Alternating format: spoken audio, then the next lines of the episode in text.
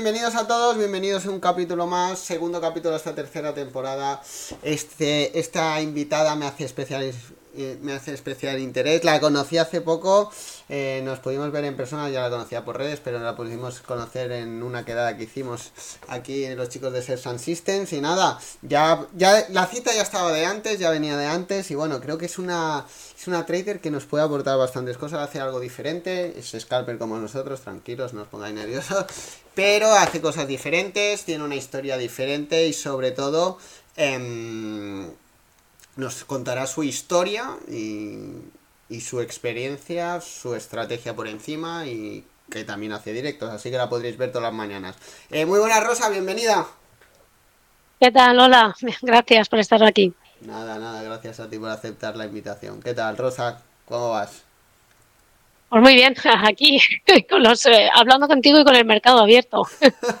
Yo la acabo de cerrar, ya la acabo de cerrar, digo, porque siempre, algunas veces ya me la ha dicho algún, ya se escuchan en algún capítulo las órdenes entrar y salir porque no, se oye el programa de fondo y me dijeron, cabrón, pero no estés operando mientras el podcast, pero ya sabes que los, eh, los traders eh, somos así, no podemos cambiar. Somos, eh, yo creo que somos como, como yonkis, pero en la legalidad, ¿no? Pero, pero enganchados totalmente. Sí, a, una droga, a una droga legal.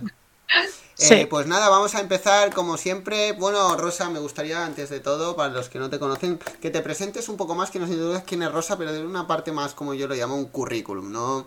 En profesión, em, que has estudiado, un poco más, em, como- no tan trader, sino como Rosa, un poco más currículum de LinkedIn. Perfecto, perfecto. Pues ya verás tú con el LinkedIn. Eh, bueno, yo estudié en Barcelona, yo soy de Barcelona, estudié en La Salle y para aquel entonces, en la, más o menos en la edad de la época de Troya, que es de cuando yo soy, pues eh, no sabía muy bien qué estudiar. Bueno, y La Salle se inventó una de estas eh, carreras para los que no sabíamos nada no queríamos tampoco hacer mucho. Y es una ingeniería, una ingeniería que se llamaba en su momento ingeniería multimedia, que ahora está arreglada, pero en aquel momento era un título personal. Y yo dije, esto es lo suficientemente fácil para que yo lo pueda hacer.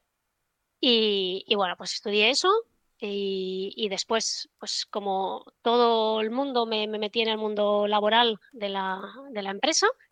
Em, sí que es cierto que desde los 18 yo he ido combinando empresa con mi propia empresa, o sea, yo siempre he sido autónoma y además he trabajado para empresas. Y, mm, y bueno, pues estuve muchísimos años formándome en algo que realmente me, me sigue apasionando, ¿eh? de la, en la multinacional. Pero, pues bueno, pues llegó un punto en que dije, ostras, esto ya no me, me motiva tanto, ¿qué puedo hacer? ¿Qué puedo hacer? Y como mucha gente que está ahí como perdida, pues me cogí y me fui en un viaje sola. Ya era bastante, bastante mayor, bastante grande. Y, me fui unos meses, seis meses, eh, sola, con una mochila como si tuviera 20 años.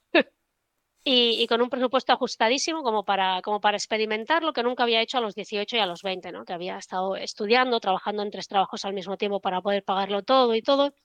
Entonces, bueno, nada, dejé la multinacional en, en Londres, que yo en ese momento ya vivía allí, y, y allí conocí a alguien que me introdujo al mundo del trading, por así decirlo, y, y dije, hostia, esto, esto lo quiero hacer yo y encima voy a ganar dinero en tres meses, ¿no?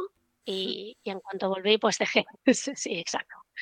Eh, siempre- el siempre- trabajo, Siempre entramos de la misma forma. entramos todos de la misma forma.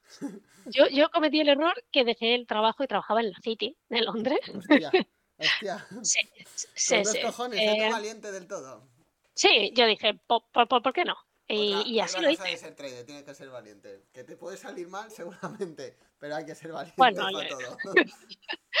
Y, y ya está, y así fue un poco eh, mi, mi- mi trayectoria y un poco lo que he estudiado, lo que he trabajado. La verdad es que la multinacional me sigue gustando, ¿eh? Eh, a veces se colabora, sigo colaborando con alguna empresa cuando me llama y veo que el proyecto es bonito. Sigo eh, trabajando a lo mejor unos meses, un año, dos años con esa empresa, de ciertas horas. O sea, me sigue gustando, pero realmente encontré una pasión y, y en cuanto vi las velas rojas y verdes subir y bajar, dije, yo me quiero casar con esto. O sea, esto, esto es lo que yo quiero hacer. Eso la verdad es que fue como, como amor a primera vista, ¿eh? Eso es cierto. Son buenos, los buenos amores, de primera vista. Sí. Eh, pues nada, em, cuéntanos, eh, ahora nos has introducido un poquito, ¿cómo fueron tus primeros pasos en el trading? Ya nos has contado un poco por encima, pero ¿cómo fue esa primera experiencia? Si empezaste por lo que estás haciendo ahora, si diste como todo un par de vueltas, un par de revolcones, probaste forex. ¿Qué va, qué va. ¿Qué, fue directo o yo, revolcones? lo, he explicado muchas veces, pero yo empecé en, en las cloacas, ¿vale? O sea, si se puede empezar en algún sitio, si tienes una escalera, pues yo no empecé en el suelo, ¿no? Yo empecé en la cloaca. Binarias. Eh, empecé, exacto. Como yo. grande, grande. Pero, pero aquí, aquí voy a decir algo, porque, y, lo digo con toda seriedad, ¿eh? Me gustaban mucho más, y lo digo de, todo corazón, que lo que hago ahora. Eh, y yo conseguí retirar muchos meses de, o sea, yo conseguí mm, tener muy buen salario de, de, eso, de las binarias. ¿eh? El problema es que de seguida eh, cuando yo ya estaba en un cierto nivel, es verdad que empezaron a cerrarme cuentas y poco mm. después se cerraron, ¿vale? A nivel europeo. Busqué todas las eh, opciones para estar en Estados Unidos, pero también están prohibidas. En Sudán, bueno, en Andorra eh, no lo conseguí, bueno, pero, pero yo sigo a favor de ellas, ¿eh?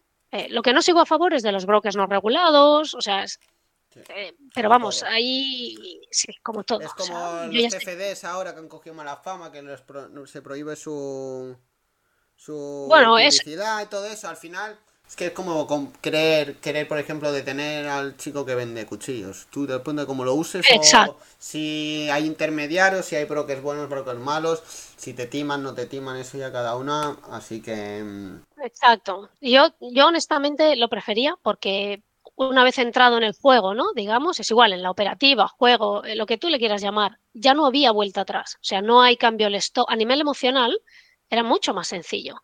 O ganabas o perdías. No hay cierro ahora, pero luego me da 100 pips y me quedo con la cara de tonto. Mm. No cierro y se me va 200 pips en contra.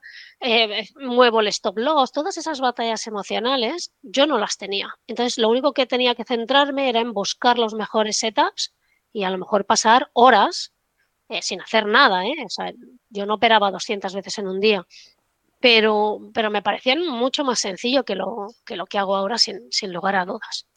Así que hasta empecé yo. Sí, no, no, yo también empecé y siempre tenía la curiosidad de ver cómo. Claro, es que cuando yo empecé, pues no tenía ni idea, lo, iba, lo hacía un poco a la lotería. Tenía algún setup y todo eso, pero los setups que no tienen nada que ver. Yo siempre tenía la curiosidad de decir, hostia, y ahora sí. No para operar, sino para decir, hostia, a ver si ahora, con lo que sé, con lo que he evolucionado, poder. ¿Qué resultados tendría, no? Siempre, alguna vez lo he pensado. Cuando eso, yo no sé. ¿eh? Yo no, no, tengo ni curiosidad ni, ni tengo eso, pero siempre es una cosa de, de joder. Igual lo que tú decías, era al final era muy mucha es, era la reina de la simplicidad, ¿no? Era muy simple, era para arriba, para abajo, un, el tiempo y ya está. claro, lo que había ahí que controlar, exacto, lo que, lo que sí es cierto es que había que controlar, pues que desde un broker a otro no hubiera cinco pips de diferencia, porque yo tenía varios brokers. O sea, el, el tangueo en los brokers. Eso es lo que había que regular, pero no el juego. Las máquinas tragaperras están en todos los bares y nadie les prohíbe. O sea, es que. Y ahora han cogido y han salido las pruebas de fondeo que todos sabemos cómo va a acabar dentro de cinco años o de seis. Pues eh, prohibiéndolas, quebrándolas, porque al final está mostrado que es un market maker que vive de, de las de las entradas, ¿no? De las, de las renovaciones.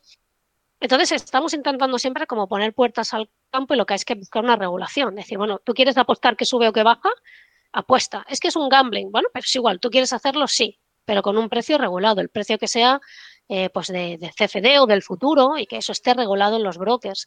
Em, en, lugar de tanta prohibición, pero luego en cambio salen otros chiringos, salen brokers que están en países que, que yo creo que existen por rellenar huecos en el mapa.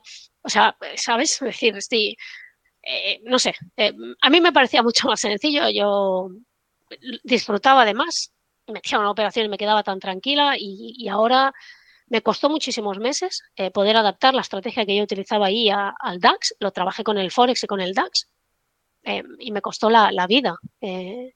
Porque cometía pues todos los errores, stop losses a nivel mental, tuve que pasar como empezar otra vez, ¿no? Tuve que, volver a cero. Y, pensé varias veces en dejarlo y todo, en decir, hostia, pues solo valía para esto, ahora ya no lo puedo hacer y, ya no sé hacer nada más, ¿no? Bueno, luego fue migrando, la verdad, eh, a Forex primero, porque te dicen muchos activos es, es la hostia porque tienes mucho donde elegir. Y luego tienes que estar pendiente de todas las noticias, de todos los activos, de cada padre y de cada madre del activo. Para mí era muy complejo. Eh, trabajaba en una hora, H4 y, diario. Eh, migré al, fue migrando eh, poco a poco al DAX. Con él he estado varios años en una relación de amor y asco al mismo tiempo, pero que me ha gustado mucho.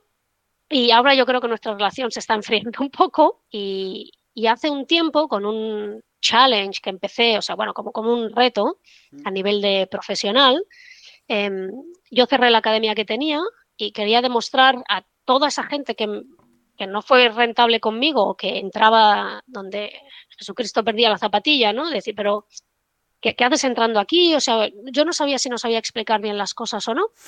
Y dije, mira, voy a hacer un reto, claro, lo voy a hacer en abierto en YouTube para demostrar que un trader rentable puede copiar la operativa de otro trader rentable y no ser rentable, porque no es su operativa, no es su estrategia tienes que entenderla, que interiorizarla, que optimizarla para ti, que entender tú el mercado, como, en fin, hay que hacer una serie de pasos, ¿no? Y, copié directamente, hablé con un trader que emite a, diario en Instagram. Eh, le dije, oye, mira, voy a hacer esto. ¿Qué te parece? Me dijo, pues me parece fantástico. Y, ya está. Entonces empecé a hacer esto. pues, pues para mí uno de los mejores traders que existen se llama Alfredo Chaumer me parece que su Instagram es trader-psychologist, para, pues lo digo así por si alguien no sabe inglés. ¿eh? Y mm, no, bueno, que luego psychologist y luego lo buscan tal cual. siempre lo pronuncio también tal y como suena para que, por si alguien lo quiere buscar, es más fácil. Exacto. Y, y eso, estuvimos hablando, vi 10 vídeos suyos, los grababa, me los grababa, me los repetía por la noche, saqué todas sus reglas, lo volví a hablar con él, y lo mostré. Y estuve perdiendo en el Nasdaq tres meses haciendo exactamente esa estrategia. Hasta que pues luego hice pues las cosas como se tienen que hacer y como yo intentaba explicar en la escuela, ¿no? Tienes que hacer un backtest de tu idea, tienes que validar si es correcto. Una vez que te salen los números y has cogido cientos y miles de data, la, trabajas y a partir de ahí la vas eh, pues creando lo que es tu sistema, pero no es, las cosas no son a veces, sino qué chorrada, todos seríamos eh, multimillonarios, ¿no? Si el trading fuera ABC solamente. Y, bueno, así entré en el Nasdaq, un poquito de, refilón. Eh, me encantaron sus, curvas, como digo yo, su movimiento. Y, me, he quedado con él. Eh, lo pasé a la, cuenta grande. Yo todo esto lo muestro en, YouTube en una cuenta muy chiquitita y de ahí replico a la, mía personal. Y ya me quedé con él en cartera, por así decirlo, con esa estrategia también y, ya, pues eso, eh, vas, evolucionando. Es curioso porque utilizas, tienes algún, eh, no se llama robot, indicador, que te da entradas y tú ya después decides un poco, todos lo podéis ver, tenéis el canal en el chat, también lo voy a poner en, la descripción del vídeo por las mañanas, ahí tenéis así todas las mañanas tenéis a Rosa, que os lo pasaréis muy bien.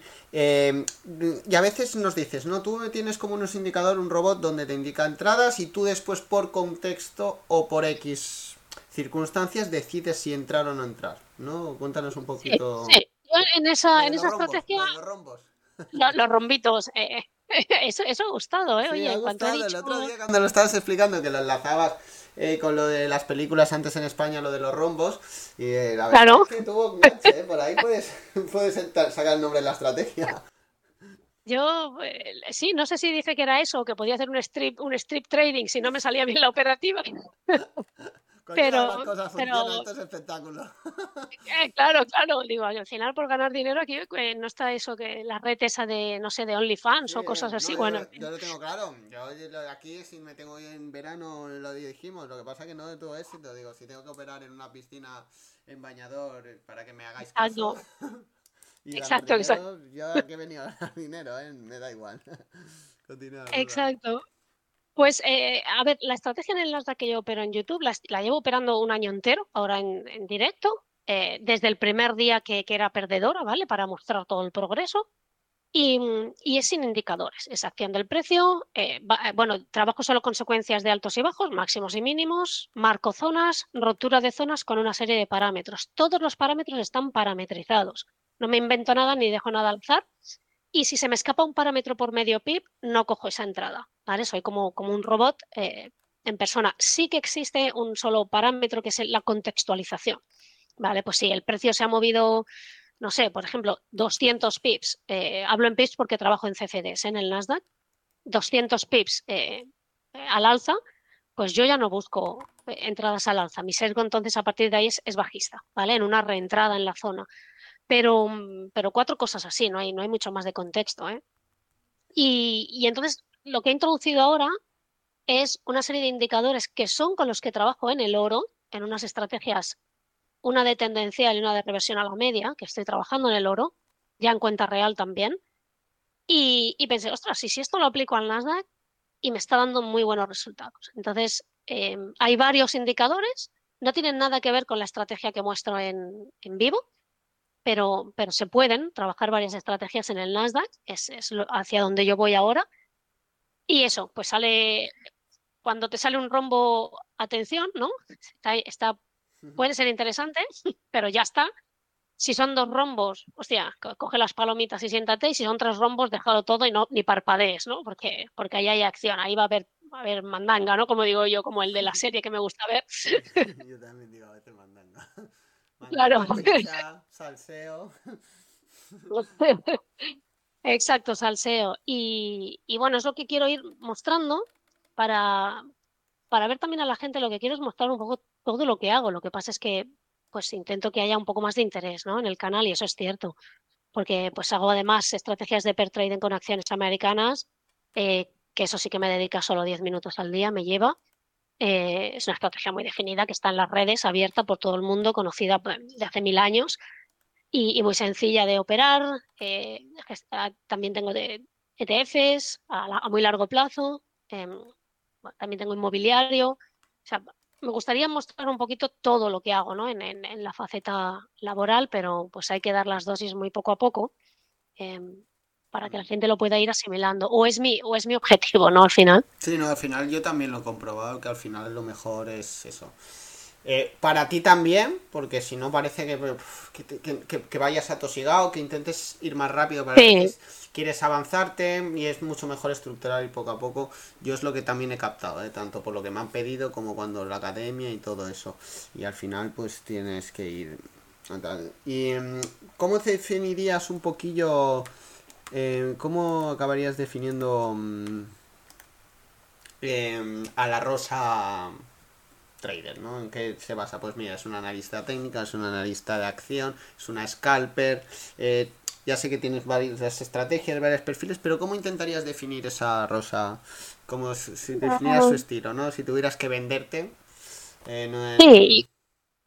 Yo tengo, después de probar el, largo, cuando digo largo plazo, H1, H4 eh, diario, eh, notaba que ahí flaqueaba mucho a nivel mental, porque me, volvía más vaga y al final dejaba de hacer cosas. Entonces he tenido que volver al, intradía, en el que pues opero el Nasdaq dos horas, o sea, intradía no significa que tengas que estar nueve horas, que al final las estoy, ¿eh? Operas varios activos y estás. Pero en cada activo tengo una serie de horas pactadas y, soy intradía. La mayoría de, casi siempre, mis operaciones quedan cerradas a final de día. Eh, voy por técnico y por técnico tampoco, yo no miro mucho los time frames, ¿eh? o sea, no, no, no me miro 200 horas un, un mapa, yo tengo mi estrategia eh, marco las cuatro zonas relevantes por encima del precio del time frame que estoy operando y las cuatro eh, por debajo y a partir de ahí me quedo quieta. No, tampoco suelo mirar noticias, a no ser que sea, por ejemplo, pues las nóminas no agrícolas, algo, algo fuerte, pero soy, no soy muy partidaria de las noticias en el sentido de que a mí personalmente me distraen mucho. Creo que las noticias lo único que hacen es acelerar un movimiento que ya está más que predefinido de antes. O sea, eh, sucede lo que tenía que suceder y, eso, y ya está, ahí tengo un riesgo diario, eh, de ahí no me paso. Eh, soy bastante conservadora, mucho. Y lo que no tengo es, por ejemplo, en, operaciones me da igual hacer una o hacer mil. Hay días que hago cero, otras que hago 20 y otros que hago tres. Mm. Eh, siempre y cuando yo tengo mi riesgo en pérdida, en ganancia nunca. Así que, no sé, así, así me definiría un poquito. Muy bien. Em, por lo tanto, tienes un límite de operaciones, me has dicho que no, tienes un límite diario como ah. yo también, intentas limitar.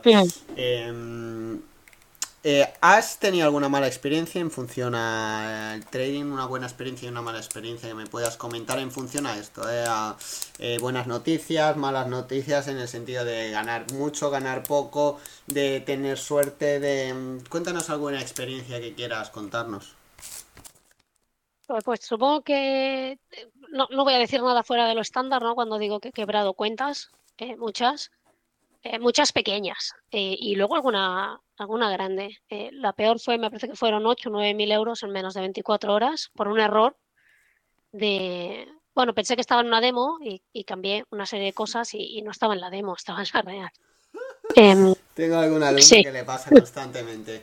Siempre le, le, que o si está en la real se piensa que está en la ESO, van cambiando, sí. van practicando, van eso y es un tic que yo siempre les digo que siempre hay que tener. Pero que es una... Son errores que yo siempre digo, errores graves, pero que sirven. ¿no? Yo, eh, bueno, sí, no, aprendes, aprendes rápido. No, no, es verdad, a veces es mejor darte, ¿no? Porque a mí también me pasó una vez, me dejé unas unas eh, órdenes colocadas, me fui, se activaron mm. todas y nos activó la TM y todo eso y también perdí pasta. Desde aquel día, siempre cuando cierro la aplicación, la plataforma, siempre reviso que no haya ninguna operación. Ningún, hay ninguna Totalmente. orden por arriba ni por abajo. ¿De acuerdo? ¿Que perdí mucho claro. dinero? Sí, pero he aprendido. No te preocupes. Sí, sí. Eh, también a mí lo de perder dinero realmente tampoco me importa en el sentido, y no es por el hecho, ah, tengo mucho dinero, no, no, no, lo digo en este sentido, sino que al final perdemos mucho más dinero cuando estamos estudiando, cuando vamos a la universidad y luego nos dedicamos a otra cosa que no tiene nada que ver, como ha sido mi caso, cuando hacemos un máster que no vale para nada y están sobredimensionados, que yo también lo he hecho, ¿vale? Y hemos pagado una fortuna. Eh, gastamos dinero en todo y luego llegamos al trading y, con 100 euros queremos ganar una cantidad de dinero uh, desorbitante, ¿no? Y, sin gastar dinero, ¿no? Y entonces tenemos miedo a perder dos euros. No, no, contamos las incontables cervezas que nos tomamos por tomar tontamente eh, ca cada viernes, ¿no? Eh, entonces a mí las pérdidas lo que digo es que no me importan porque son parte de mi aprendizaje y cuanto cada vez que pierdo es porque hay una descorrelación entre mi conocimiento eh, y el trading, o sea, y en lo que hago, mi, mi profesionalidad. Cuando cada vez que pierdo algo desmesurado, ¿eh? o sea, algo que no está dentro de mi margen operativo. Yo tengo un límite, por ejemplo, de un 2% diario, ¿no? Y, hay días que, me ha pasado que estoy en el 7% o 6% porque he ejecutado algo mal. Entonces ahí me siento y digo, de ahí tengo que aprender. Entonces no me importa esa pérdida porque digo, ostras, esto me ha dolido, esta lección, eh, esta es dura, esta ha sido complicada. Y, y, así sucesivamente. Entonces, bueno, pues las pérdidas son parte, las controladas son parte del juego. Esas es que ni me inmuto. Y las que son más descontroladas, pues ahí sí que me siento y las evalúo porque son parte de mi, de mi parte no profesional todavía. Si, si se puede decir así, o sea, de mi, mi descorrelación entre mi profesionalidad, porque yo solo hago trading, yo no hago nada más, a, a, ganar dinero como un gran profesional, ¿no? Como, o sea, estoy en tercera división y los hay de primera, ¿no? Pues eso. Así que bueno, pues, esas, las experiencias peores son esas, pero también tengo que decir que yo no sé a ti, pero a mí el trading, para mí, es, es la, la, la constante como desidia. O sea, yo siempre estoy mal. El día que he ganado dinero, porque podría haber ganado más, y el día que pierdo, porque, o sea, perdido. O sea, quiero decir, no. Sí, sí, no. Parece que nunca eh, se va, si yo, yo, yo, muchas veces antes sí que tenía esa sensación, ¿no? Cuando ganaba porque podría haber ganado más, cuando perdía porque porque he perdido. Exacto. Entonces tienes Exacto. que ser, yo siempre al final, yo me siento así mientras estoy operando, ¿eh? Una vez cierro el ordenador, sí, sí. No. Cuando estoy aún haciendo cosas o estoy con algún alumno, cuando estamos repasando alguna cosa en la academia, aún sí que tienes esa sensación, ¿no? Lo que no tienes que dejar es que esa sensación te domine esa sensación. Lo que en el otro podcast con José, capítulo anterior, ¿no? Las, al final las los sentimientos, estos sentimientos que tenemos no son malos, la avaricia no es mala, eh, el miedo no es malo, te previene de... claro. Lo que es malo es que te dominen, ¿no? Que ese miedo haga que no entres en una Totalmente. operación que tienes que entrar, o que esa avaricia te haga saltarte tu stop, ¿de acuerdo? Pero al final no las tienes, esa sensación no te la tienes que quitar, pero sí que es verdad que siempre te quedas con la sensación de podría haber hecho algo más. Sí, el eterno inconformista, ¿no? Nunca, nunca está bien nada. sí, sí, sí. Pero bueno, eh, parte de, de, la profesión, supongo. Ahora que has nombrado, tú te dedicas a esto, eh, me gustaría saber cómo, cómo fue el momento cuando decidiste, eh, cuando fuiste consciente de quererte dedicar a ello plenamente y como sabemos y como hablamos en la quedada, que es, son situaciones diferentes. Tú tienes familia, tienes hijos, eh, tienes tienes gastos, quiero decir gastos. Sí, sé que tus hijos son, como dice mi padre, los hijos no son gastos, son inversión. Lo que pasa que la ves a largo plazo. No, no, no, son gastos, son gastos. La ves a largo plazo, la ves muy a largo plazo, igual a los 30. ¿De acuerdo? Y entonces, siempre lo dice mi padre. Mi, padre ha dicho que ahora a los 30, 31, estoy ahora, está viendo ahora algunas cosas de, esa inversión que hizo durante 30 años. Así que... O sea, un hijo es peor, que, es peor que comprarse una casa. sí, sí, sí. Entonces, ¿tú cómo fue esa situación de decir, mira, me quiero dedicar a esto, pero joder, es que tengo casa, tengo familia, yo, por ejemplo, a mí me da igual a ver, me da igual, quiero decir, no tengo responsabilidad grave, tengo coche, tengo, tengo gastos, pero no tengo una responsabilidad. ¿Cómo fue esa conciencia y cómo te armaste y dijiste, venga, por todas? Eh, a Pues fue, fue un poco al revés, ¿eh? Yo cuando, cuando yo dejé el trabajo en la City y, me fui a viajar, eh, yo tenía 30 y 37, 37 años. O sea, yo no era una niña, yo ya era una vieja, ¿no? una señora. Em, y entonces dije, pues yo me piro, ¿no? Entonces conocí esto y de verdad te digo que desde que esa persona me enseñó las opciones binarias y yo no sabía que eran opciones binarias, ¿eh? yo pensaba que eso era la bolsa, o sea, es que no tenía ningún conocimiento. Pero yo, yo vi eso y dije, esto, o sea, yo, me caso mañana, tú eres para mí para toda la vida. Es, esa fue la de verdad, ¿eh? la sensación que yo tuve. Y, y, llegué y le dije a mi jefe, me, voy. ¿Tienes otro trabajo? No. ¿Te subo el sueldo? No. ¿Te hago? No. Dije que no, que yo me voy, que yo he encontrado lo que quiero hacer en mi vida. E-, esa fue mi relación con el trading. Em, entonces, a partir de ahí yo no tenía hijos.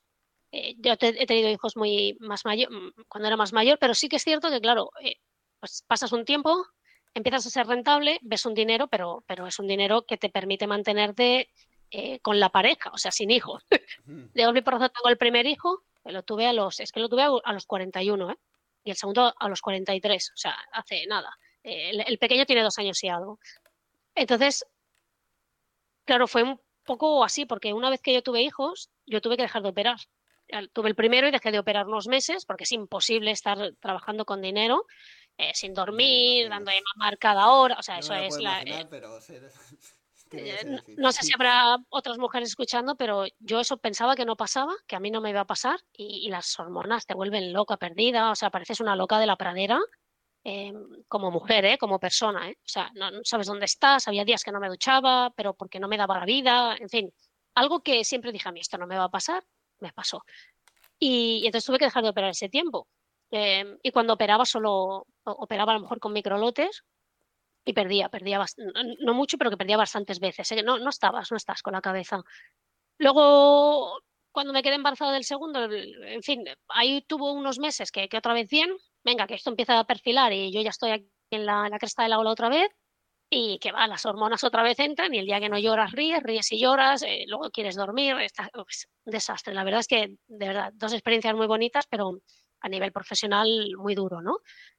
Y, claro, luego te plantas con dos críos, seis meses más sin trabajar después de tener al segundo, sin hacer nada, porque no, no puedes con tu alma, ya con dos. Eh, mi pareja viaja muchísimo, entonces bueno, pues eh, llega un momento en que digo, pues tengo que volver. Entonces he vuelto hace como, he vuelto 100%, ¿eh? no, no, nunca lo he dejado, esa es la realidad. Pero la presión es muy alta porque tienes que pagar facturas a final de mes, porque los críos van a un colegio que hay que pagar, porque bueno, nos mudamos entonces de Londres para aquí. Eh, en fin, hay una serie de gastos y, es cierto que, eh, que, a nivel de mi familia, pues la estructura de gastos es bastante elevada. No es, o sea, es, es, es, es, alta, es alta. Y yo no quiero dejar mi, mi estilo, ¿no? Mi, mi, vida.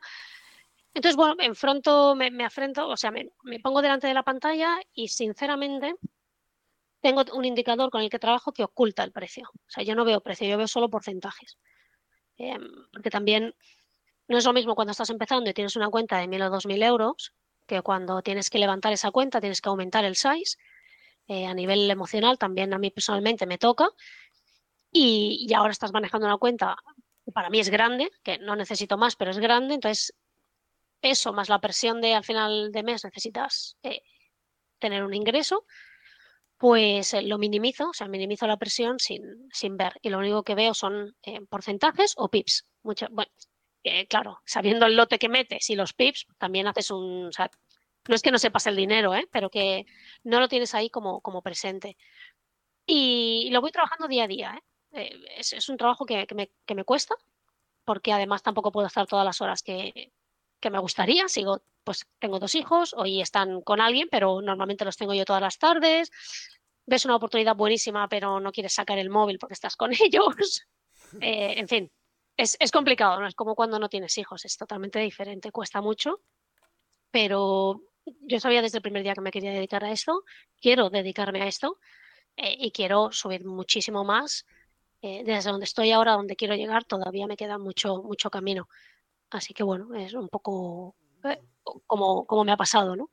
Sí, no, al final, yo siempre lo digo, es, a ver, no es contra todas lo que, lo que correctamente se tendría que decir, pero yo todo el mundo que conozco y todo el mundo que lo ha hecho, lo ha hecho así, del tirón, tener las cosas claras, sacrificar cosas y tirar para adelante, ¿de acuerdo? Eh, a veces es la mejor, no, no es la mejor opción, es igual la que más riesgo tiene, pero la que más beneficio te da.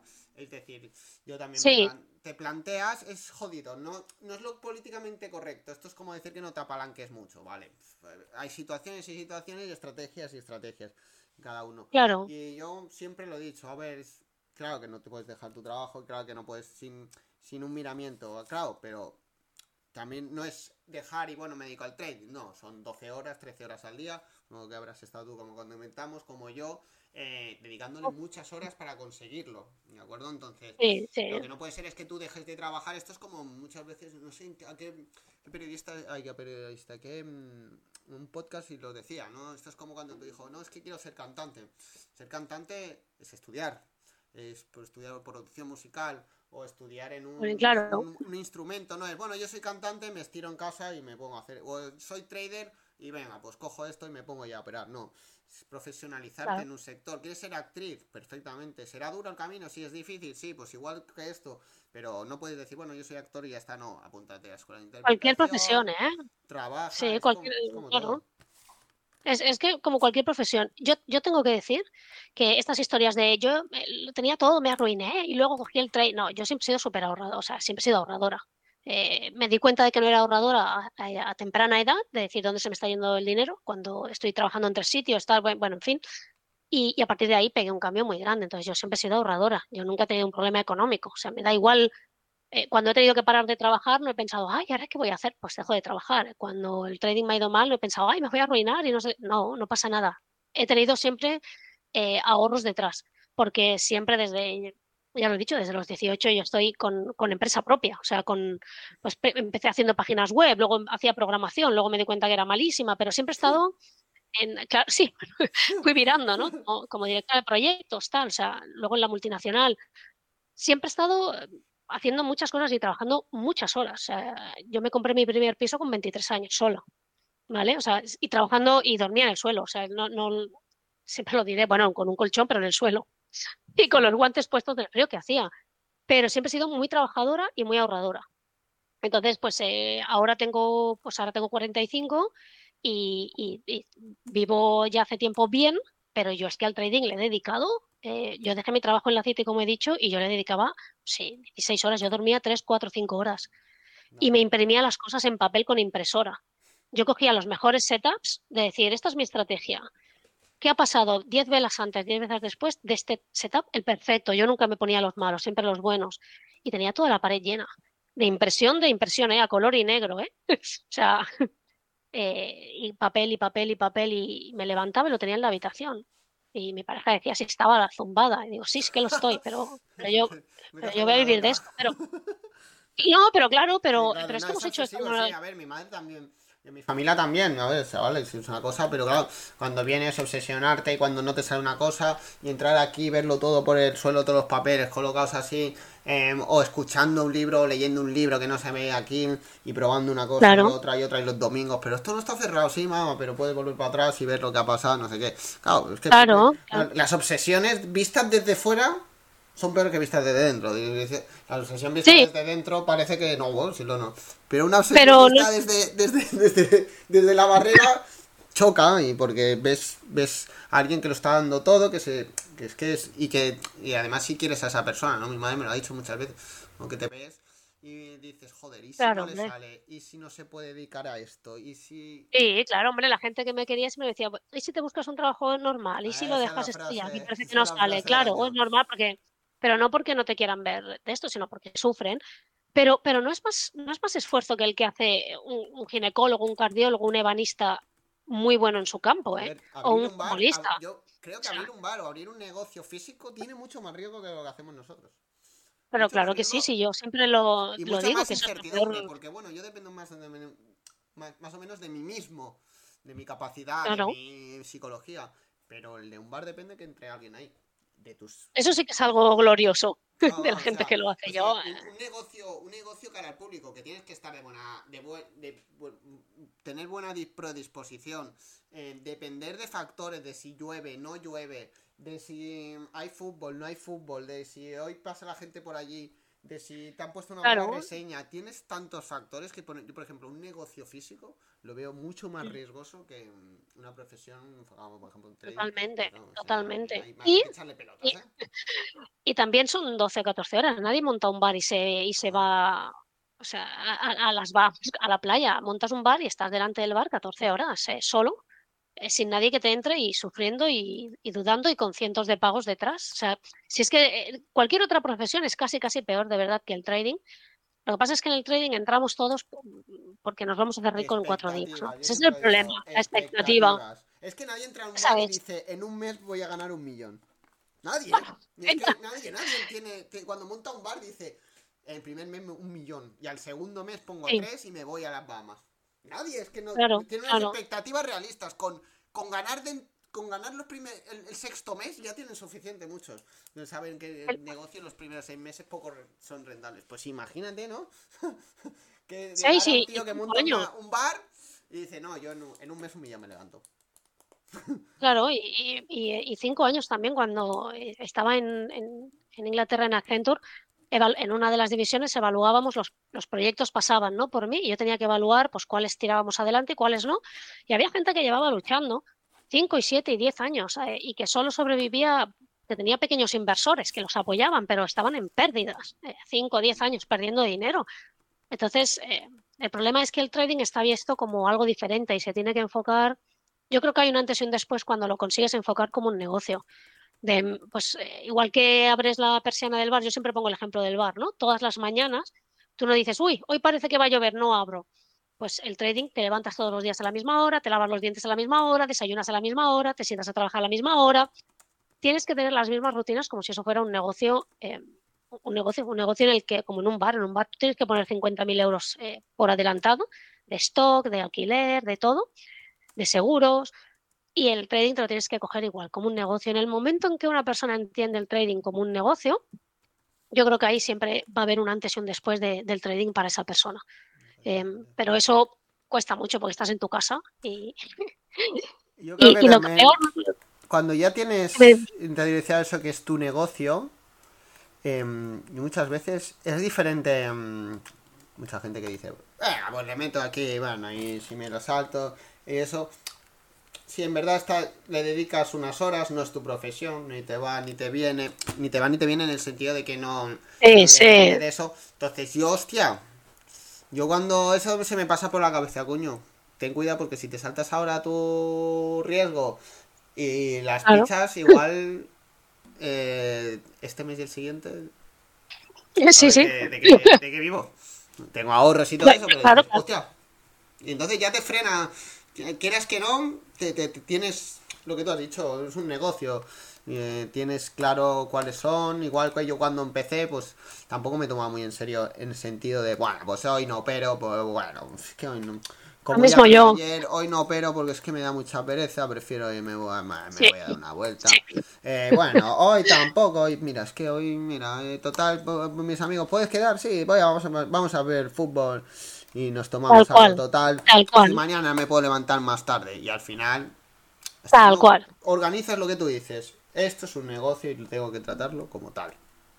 Claro, yo ahora muchas veces, eh, yo, yo soy de cenar muy temprano, ¿eh? Siete y media estoy cenando con los niños, pero eh, cuando salgo con alguien, eh, salgo a pasear, ¿no? Por ejemplo, hoy luego saldré a pasear con una amiga y hacemos de 8 a 10 y paseamos, tomamos algo, pero de un agua, algo así sencillo.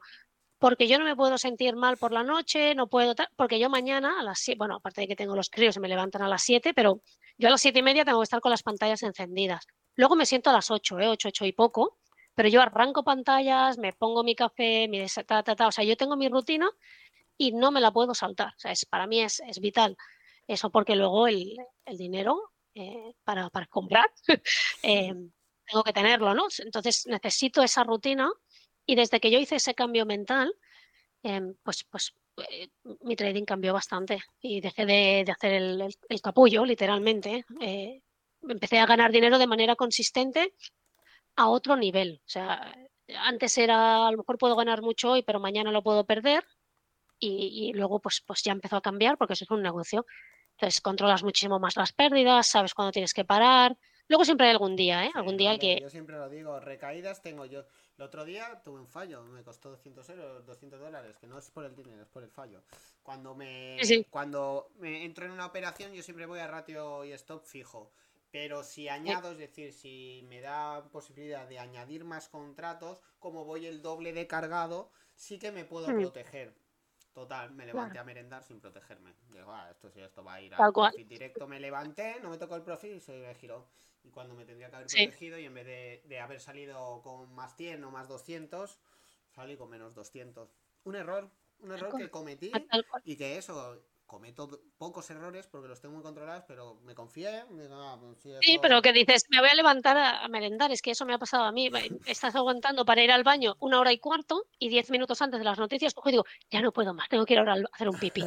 Y pienso, pero por el amor, y cuando vengo, pam, pam, cien- y pienso, ostras, antes de las noticias, joder, Rosa, te ha pasado 30 veces esto, que antes de una noticia se empieza a mover volumen.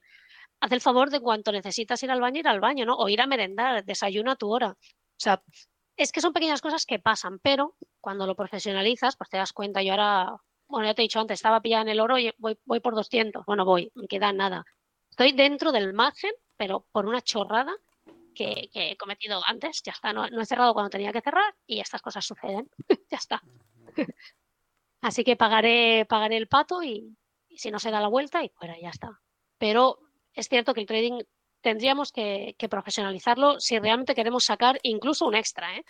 Porque la gente, aunque quieras 100 euros al mes, ¿eh? tienes que profesionalizarlo. Es la, es la manera más, más correcta de, de- de- de tomarse esto. Yo pienso Sí, completamente totalmente. igual que tú. Bueno, vamos a pasar un poquito más a hablar de tú qué crees cuál sería tu peor ali- tu mejor aliado, perdón, y tu peor enemigo en esto del trading. ¿Cuáles serían esa faceta que te suma puntos y esa faceta que te quita? Mira, la que me suma puntos, la que me quita soy yo. Ya está, con esto ya hemos acabado la frase. Se llama Rosa. No, se llama Rosa. Siempre, siempre uno es su peor versión, ¿eh? O sea, es su problema. Yo esto de es que, es que, es que, yo las pelotas fuera, eh, nunca, nunca. El 90% del tiempo la- el problema lo tenemos eh, uno mismo, ¿vale? Entonces, el que me resta, la persona que me resta o la cosa que me resta, soy yo, es mi cabeza. Cuando hago algo mal, cuando hago algo regular, cuando no, eh, soy yo. Eso hasta aquí. Y, lo que me suma muchísimo en el trading es cuando me junto eh, con traders, eh, por, por, así por habla, que tenemos estrategias similares, no tenemos por qué tener la misma, ¿eh? Y estamos haciendo team building, o sea, em, equipo. Vas comentando, no, te- no estás hablando de la vida, ¿eh? No, que aquí yo vengo a trabajar. Pero estás, diciendo, ostras, veo una, pues, por ejemplo, antes alguien ha comentado, estoy en un grupo, ¿no? Del oro, eh, Mm. y alguien ha comentado, o sea, lo veo en el 50, y digo, ostras, justo he marcado yo el punto en 50, ¿eh? Y piensas, uy, aquí hay una confluencia, ¿no? De otra, de otra persona y yo, ¿no? Y, hostia, no ha llegado al 50, ah, a- a- casi al tic. Si, si lo ves en, en 30 minutos, pas. Y dices, vale, lo he marcado bien. Y luego lo, te vas sumando porque estás con gente que hace lo mismo en tu mismo momento. Y estar con otros traders de tu mismo nivel o mejor, siempre, bueno, eh, por supuesto, siempre ayudo a quien está en niveles inferiores, ¿no? Pero lo que, lo que más suma es estar en salas de trading donde estás empujando con mucha gente al mismo tiempo. Para mí eso, por ejemplo, yo tuve esa experiencia No cuando estuve en el broker con, con Luis, no sé si lo conoces, Luis Barbado. Yo también estuve ahí, yo también lo comenté Ah, vale, pues ahí yo, yo cuando entré a esa sala dije, "Esto- esto lo quiero yo. yo. Yo tengo que estar, si no aquí, en la mía, o sea, en una sala así. Em, Totalmente, porque solo puede sumar. Yo también lo he dicho. Ahí aprendí, pues me quité todas las tonterías que te traes. Tonterías. En el buen sentido. Tonterías de mm, ver ganar, ver perder, el ver analizar, ver cómo se estructura, ver cómo se maneja, cómo se mueve eh, un trader profesional, cómo le dan de hostias, cómo recibe, cómo se prepara, eh, cómo se apoya en otros compañeros, cómo, cómo, cómo acepta las pérdidas, las ganancias. Al final, claro, claro, y, porque... Y, ves que es posible, ves que es correcto, que, es, que, que tienes algo que, que ves lo que de verdad es un trader, no lo que has, intuyes ni lo que es. Sí. Y sobre todo, eh, también, por ejemplo, yo analizo todo, todos mis trades. Eh, tengo un indicador que se llama Order Arrows, es, gratuito, está por internet, ¿eh? que te marca pam, pam, pam, todas las entradas, ¿no? Y yo al día siguiente por la mañana, lo primero que hago antes de estarme a operar es analizo el día anterior. Y miro si lo he hecho bien, regular o, muy mal, ¿no? y, y, hago anotaciones, tal, el journal lo llevo al día, o sea, soy una plasta de, de apuntar las cosas. Y esto, cuando yo estuve con, con Luis, eh, flipé, ¿no? Porque esto se repasa cada día antes de empezar la sesión mm, por equipos, pa, pa, pa, pa, pa, ¿no? Bueno, tú ya lo has vivido. Y claro, tú dices, ¿cómo yo he sido tan patata de operar esta porquería así? Y tengo a 10 personas a mi lado que están en el mismo nivel que yo, o sea, que no saben ni más ni menos, que lo han hecho perfecto. O sea, vamos a ver. Y entonces pules. Pules por, ya no por competencia, ¿eh? por querer ser mejor que ellos, sino por decir, a ver, no puede ser. ¿Por qué tú has entrado aquí y aquí? Y entonces cuando lo analizas, yo creo que esto te suma, no te suma, no, te exponencia.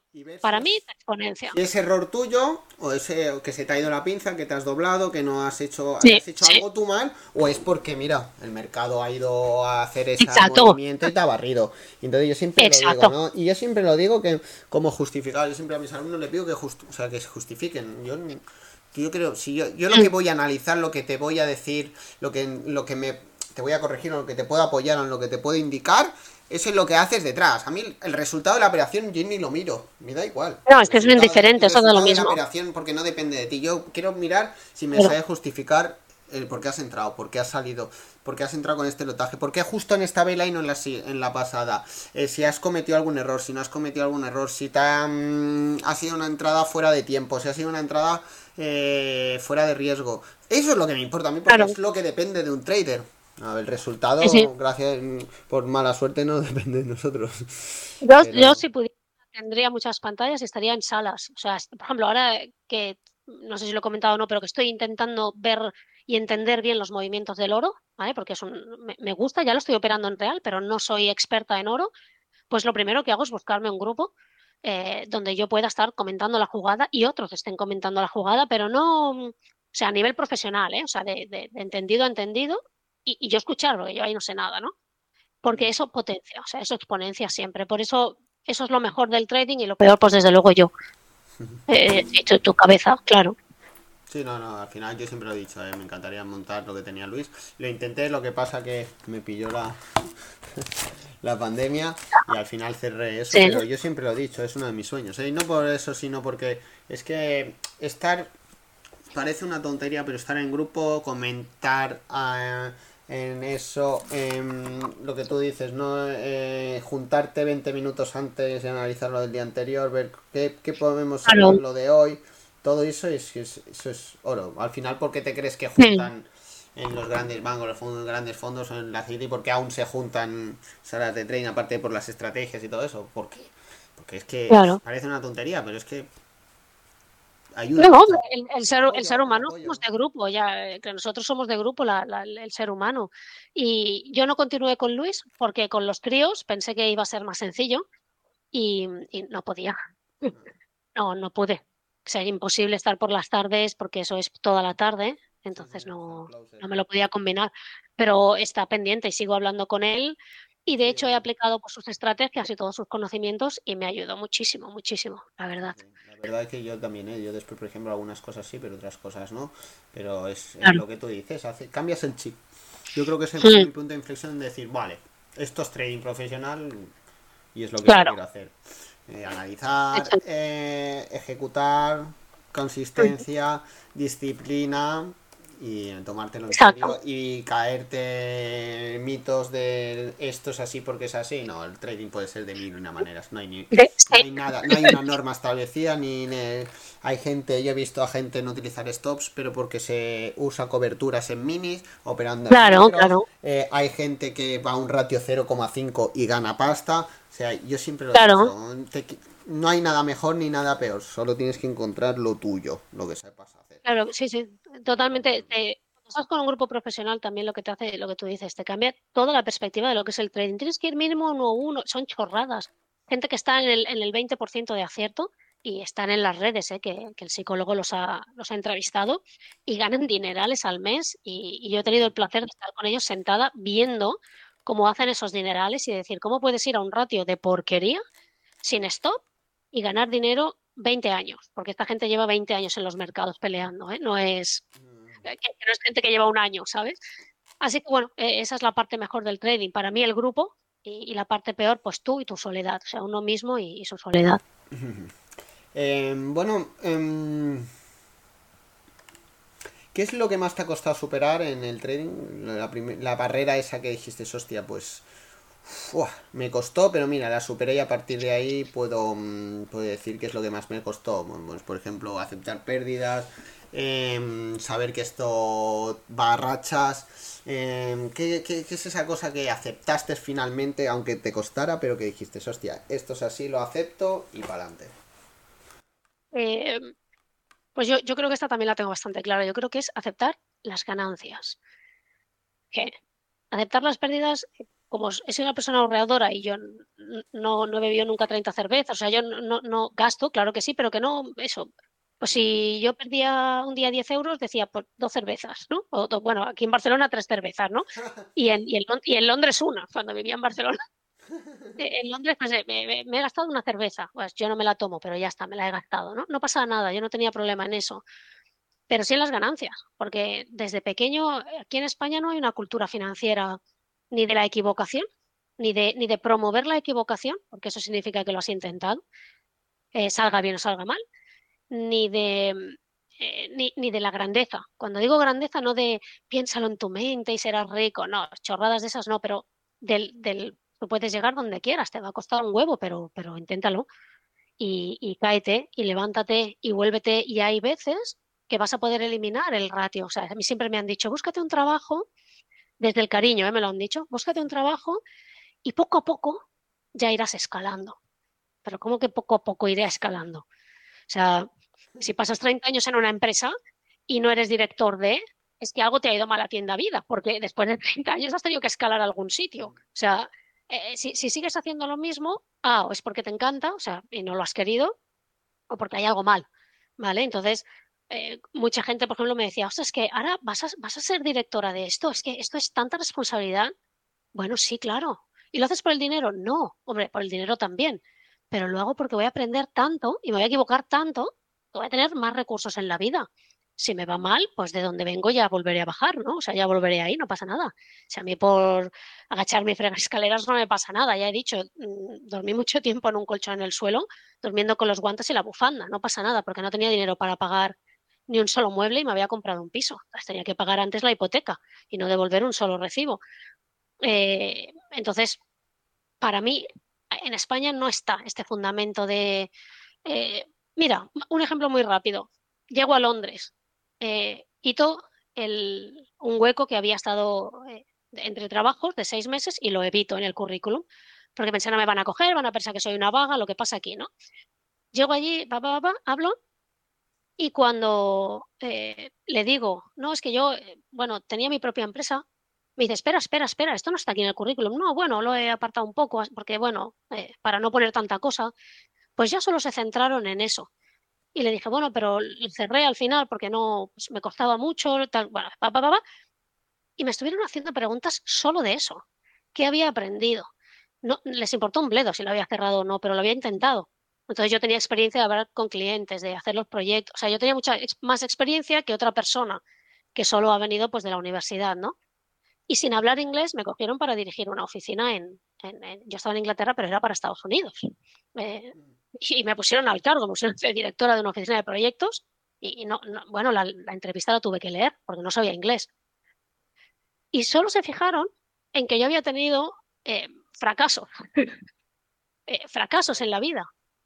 Entonces, eso es lo que yo creo que, pasa aquí, eh, que cuesta más aceptar que puedes ganar mucho dinero en una hora, quizás lo que otra gente gana en un mes, tú lo puedes ganar en tres días, pongo un ejemplo, que, el perder un euro, porque nos han machacado que además si te equivocas es, es, malo, aquí es malo y en Estados Unidos, por ejemplo, pues en los currículums, cuantas más fracasos pongas, por, por experiencia propia, ¿eh? También, pues mucho mejor. Pero significa que has tenido que aprender muchas cosas, te han dado bastantes más palos. Entonces, eh, sabes adaptarte mejor a los cambios, sí, Pues a todo, a todo. Te ha dado más palos, aprendes más. Eh, por ejemplo, en, Inglaterra una de las cosas que, yo tenía, que a mí me impresionó mucho, era que cuando alguien entraba a trabajar en una empresa, hay un, se llama, bueno, una rotación. Entonces, esa persona, antes de ser fija en la empresa, es, es joven, ¿eh? sale de la universidad y tal, tiene que pasar por todos los departamentos, seis meses en, casa, en cada departamento. Tócate la castaña. Para que luego cuando crezca y sea directora o lo que sea, sepa lo que se mueve en cada... O sea, no digas salgo de la universidad y ahora ya soy jefe de... No, no eres jefe de nada. Tú vas, vas a ordenar de la A a la Z y de la Z a la A, ¿no? y, y te, yo creo que te curten más. Y aquí en España no existe, y a mí lo que más miedo me daba era el, ganar, cómo yo iba a ganar tanto dinero, entonces cortaba rápidamente las ganancias al minuto. O sea, yo, ganaba 3 euros, ¡pam! cortado, ya está. Y luego perdía, perdía 20. Eh, volvía, y, muchos alumnos, cuando yo tuve la academia, e, ese era su problema. veían 3 euros en, positivo y cortaban. Y yo creo que es un problema de, de eso, de no potenciar la, pues eso, el, ser autónomo, el tener tu propia empresa, el equivocarte, el, poder ganar mucho dinero, no con poco esfuerzo, ¿eh? sino con pocas horas de trabajo, que es diferente, no tiene nada que ver. Pero, no sé, e, e, eso es lo que, lo que yo diría que, más me costó superar, ese, esa barrera mental muy grande. De hecho, estuve en el psicólogo ¿eh? para eso, fui a un psicólogo. No, no, sí, porque yo también, al final yo también tuve un momento de decir, joder, si esto no me sale, ¿a qué me dedico? Si es que esto es lo único que quiero hacer. Eh, yo tengo carreras también estudiar y todo eso, pero no me importaría y además me gustaría empezar otros proyectos algún día, cuando eso. Pero es, ese miedo, es ese... Es que el miedo es un arma de doble filo, es hay miedo, hay tanto... Porque si el miedo fuera una cosa, una...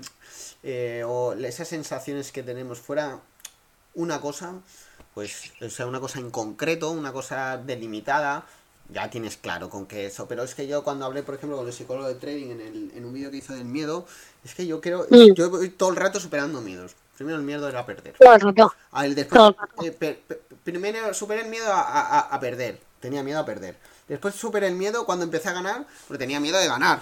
El miedo de ganar en eso del sentir, joder, paro, ya, no, pero más. después, el miedo a, joder, y si no me puedo dedicar a esto, ¿qué coño hagremo en mi vida? Entonces, yo estoy superando miedos y como es tantas sensaciones y tanto eso, parece que estás en constante batalla. ¿no? Entonces, yo siempre lo digo que ser trader es como ser alcohólico. Siempre, siempre tienes el problema ahí. sí, sí, limpio 57 días, tal cual, ¿eh? De acuerdo, y entonces ah, lo que pasa es que poco a poco vas controlándole. En vez de hacer una cagada todos los días, haces una cagada cada dos meses. Cada tres meses. Claro, bueno, es la vida eh, del trader y del, y del, profesional que se dedica con su propia empresa, ¿eh? porque yo que he tenido empresa había meses que yo no cobraba, yo a lo mejor me pasaba cuatro meses sin cobrar un céntimo. Y luego el sexto mes, como me pagaban todos los hospitales que yo trabajaba para ellos, tal y cual, pues entonces ahí sacaba lo, lo del año. Pero esos meses, sabiendo que yo iba a cobrar, me quería morir. De hecho, la cerré porque no, no soportaba esa presión. Cerré una empresa positiva eh, que además trabajaba pocas horas para, para ganarme un sueldo estándar, normal, pero la tuve que cerrar por, porque no conseguía superar eso. Y, la gente me decía, pero si ya has presentado la factura, si, si es que te van a pagar a los, pero los hospitales en aquel momento, no sé ahora, ¿eh? pero para lo que yo hacía pagaban a los seis meses. Pero si solo tienen que pasar seis meses, pues yo me quería morir esos seis meses, porque si no entraba a trabajo, ya no me van a pagar, me voy a arruinar, y ahora como pago, y ahora no sé qué. Bueno, es que cualquier persona que se dedique a su propia a su propia empresa, eh, aunque sea autónomo y, sea una persona sola, yo creo que nace con el miedo, es un miedo constante a la incertidumbre. Pero bueno, pues al final si el trading es lo que te gusta, tienes que ir superándolos, ¿no? Como tú dices, y, sobre todo el aprender a dejar correr las ganancias, porque eso es lo que te va a facilitar, yo creo que la vida de, de, trader, porque si, no sé, yo me pasé como dos años cortando, no sé, cortando ganancias. Entonces nunca llegaba a objetivo. Es que nunca ganaba dinero. Porque luego cuando tenía una pérdida se lo llevaba. Y entonces estaba ahí como trancas y barrancas, pero bueno. yo, yo una, y una de las cosas que también es lo que dije, o sea, mm, te operaba un... Eh, tenía, cuando opero tanto ya paro. Y hay días que es que estás enchufado con el mercado y es que la estás viendo tu estrategia. Hay días que te dará una entrada y otros días que te dará 20. El día que te dé 20 y esté a favor tuyo, hostia, métele 20 si puedes. Eso hay que aprender, ¿eh? Y eso también me costó mucho. a mí, eh, también, sí. Son cosas que cuestan. Me gustaría que te, me dieras un poco una opinión sobre un tema llamado redes sociales y trading. Es decir, tú hace poco también, bueno, hace poco, eh, tú te expones ahora a exponerte en comillas. Hmm. Quiero que me digas un poco tu opinión sobre las redes, el alma, tu opinión del arma de doble filo que son las redes sociales en el trade, lo bueno, lo malo, tu opinión, eh, tu experiencia y también me gustaría que nos comentaras por qué, em, por qué exponerte, por qué ya nos lo has comentado antes por encima y las cosas buenas, las cosas malas, qué, qué, qué te estás encontrando en hacer directos, si te está ayudando, si te está apoyando si lo haces hmm. con algún objetivo. Cuéntanos un poquillo este, esta relación. Mira, el, objetivo de, exponerme, igual que cuando monté la, academia, eh, no era más que, un objetivo em, egoísta. Y es que cuando tú te expones o cuando tú tienes que enseñar algo a alguien, tienes que mejorar tú. Entonces, yo lo hice con ese objetivo. Eh, tengo que mejorar yo, ¿cómo lo hago? Exponiéndome, viendo tus vergüenzas, ¿no? Exponiendo tus, miedos, tus penas, tus errores. Es la, es la mejor forma de, primero, de mantenerte en raya y no hacer tonterías, y luego de mejorar porque siempre había un alumno que te cuestionaba, joder, dos pips, ¿no?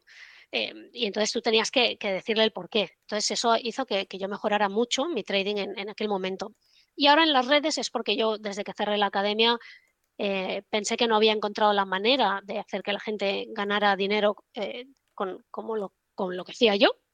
Y, hice este reto y pensé, pues ¿cómo voy a hacer el reto? Pues en abierto y el que lo quiera ver, que lo vea. Realmente donde estoy ahora en YouTube somos muy pocos, eh, hay poca, poca gente, pues porque en la sesión europea no hay mucho interés, las cosas como son.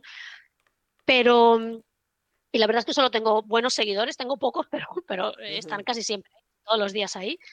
Y, y, lo agradezco porque me ayuda a estar con alguien, ¿no? O sea, estar un poco acompañada. Al final son muchas horas que, que estamos solos delante de las pantallas. Em, negativo, al no ser una cuenta grande, pues no tengo mucho. Sí que es cierto que a veces recibo, para cuatro personas que me ven, recibo comentarios negativos de entras tarde o entras adelantada. Tía, y piensas, es que no sé ni quién eres, no te has conectado, no, me has dicho ni hola nunca, ¿no? O sea, no sé. Eh, pero bueno, de eso, de eso siempre, siempre, siempre hay. es que yo, por ejemplo, yo, por ejemplo, cuando algún compañero, sobre todo en Twitter, comentamos entradas y todo eso, como no es mi estrategia, yo es que no me siento con el valor de, decir, le puedo preguntar, hostia, ¿por qué has entrado aquí? ¿Por qué consideras que esto es una tendencia bajista? ¿Por qué, porque eso? Pero nunca le diría, es que has entrado tarde. tarde para mí, pero no para ti. Yo siempre lo digo, o sea, que una cosa es comentar y otra, yo estoy, hostia, yo me encanta que la gente me comente todas las entradas, que la gente me diga, hostia, pues yo estoy viendo un largo ahora, lo que tú comentabas antes, ¿no? Hostia, em, y de verdad. Preguntar y. Claro, pero una cosa es cómo voy a opinar. Yo no puedo opinar de. O sea, por ejemplo, yo siempre tengo una cosa muy clara y siempre lo digo: no opines de lo que no tienes ni puta idea.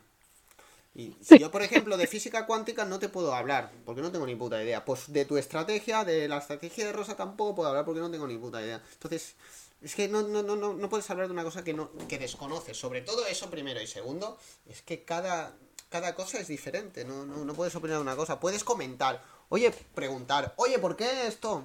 Hoy me han preguntado. ¿Por qué has, entrado aquí? Claro, has claro. Pues mira, por esto. ¿Por qué consideras esto una vera intención y no lo otro? Pues eso, claro. Pero bueno. Sí, es verdad que el resultado, la balanza es más positiva que negativa, pero es verdad que como te pille un día que tú estés cansado por algo, que no tengas un buen día, que eso, y coincida, que comenten un comentario de estos, te sientan peor de lo que es. Pero yo es verdad que también tengo que darlas eso de que... Mm, he tenido suerte y no tengo, no he tenido, tengo muy buena comunidad, tengo muy buenos alumnos y no me puedo quejar. A ver, yo empecé como tú también los directos por las mañanas, ¿eh?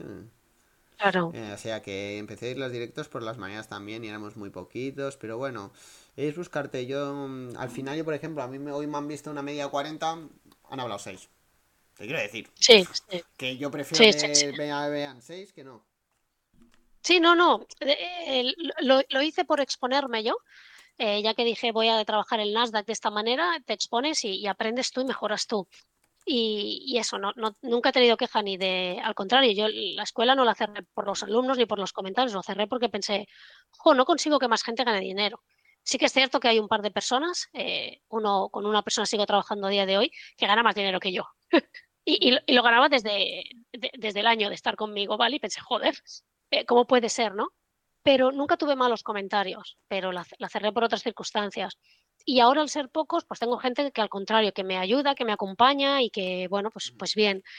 Em, no sé, para mí de momento es positivo. Quizás eh, sí que es cierto que a veces pues, pues, me distraigo, ¿no? Te estás hablando y me distraigo de una entrada y, ahí sé que me da más rabia, pero no es culpa de la gente, es culpa de, pues mía, de que estoy hablando.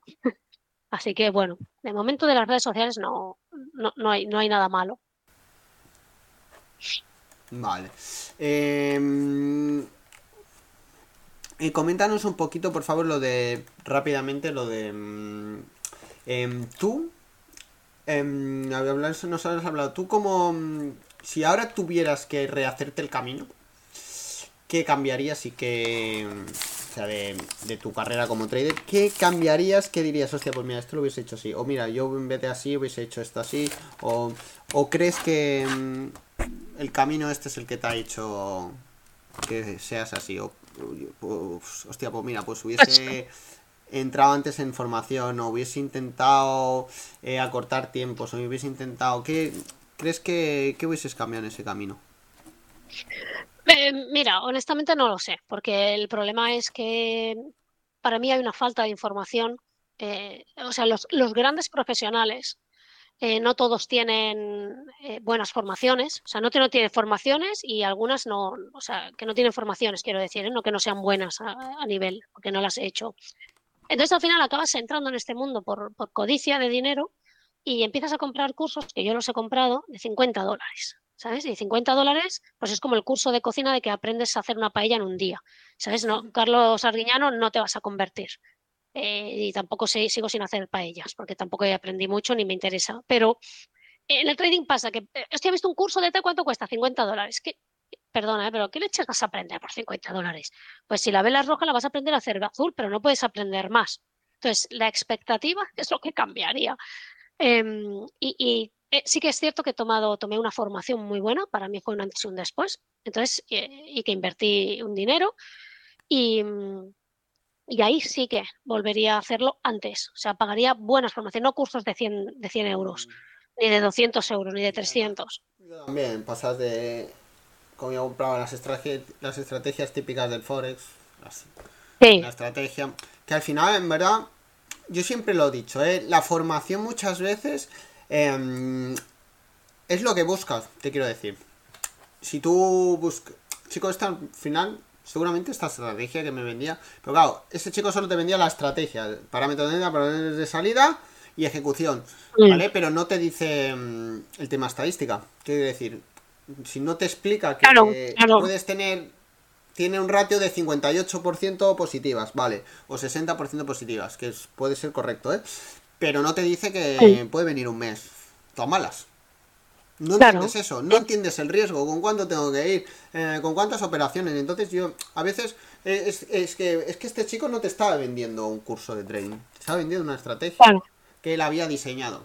Y es totalmente correcto. Entonces, yo después comprendía los años de que no me está timando. O sea, no es, no es que me, me esté timando, sino no, para que, nada. Que, simplemente no y a veces por, por, ejemplo pues yo siempre lo digo eh, tú que buscas en un curso y cuando tú lo estás buscando em, es que una cosa depende de la otra. Entonces em, tú quieres un buen curso quieres un curso de acompañamiento un tío que esté todo encima eh, todo el rato encima de ti o lo que buscas es una estrategia concreta em, para que te ayude a tener unos parámetros que tú ya tienes esa psicología tienes esa gestión de riesgo. O quieres un tío que te enseña a operar Claro, es que muchas veces es no solo leer, sino lo que buscamos. A veces no, no sí, sí. Pues no, no, no. Eh, yo, yo, no he hecho ningún curso que no haya valido la pena, ¿eh? De todo se ha aprendido algo o, o, he, o, de, o he, desaprendido algo. ¿eh? O sea, expectativas. Ahí a veces, claro, si claro. un curso de 50 euros donde te van a enseñar todo, pues no. Exacto, pero el problema es pensar eso. O sea, el problema es que si tú vas a una universidad y tardas cuatro años en sacarte una carrera para luego ser becario, ¿sabes? Que no eres el director general de nadie, pues en un curso de 50 euros, cágate el orito, ¿sabes? O sea, ¿qué espera? ¿Qué, quieres? Pero bueno, a lo mejor te enseña, yo qué sé, no lo sé, a poner una orden limitada que hasta ahora no sabías, ¿sabes? Pues ya está, pues oye, o sea, 50 euros por aprender a poner una orden, pues a lo mejor te ha ahorrado tiempo.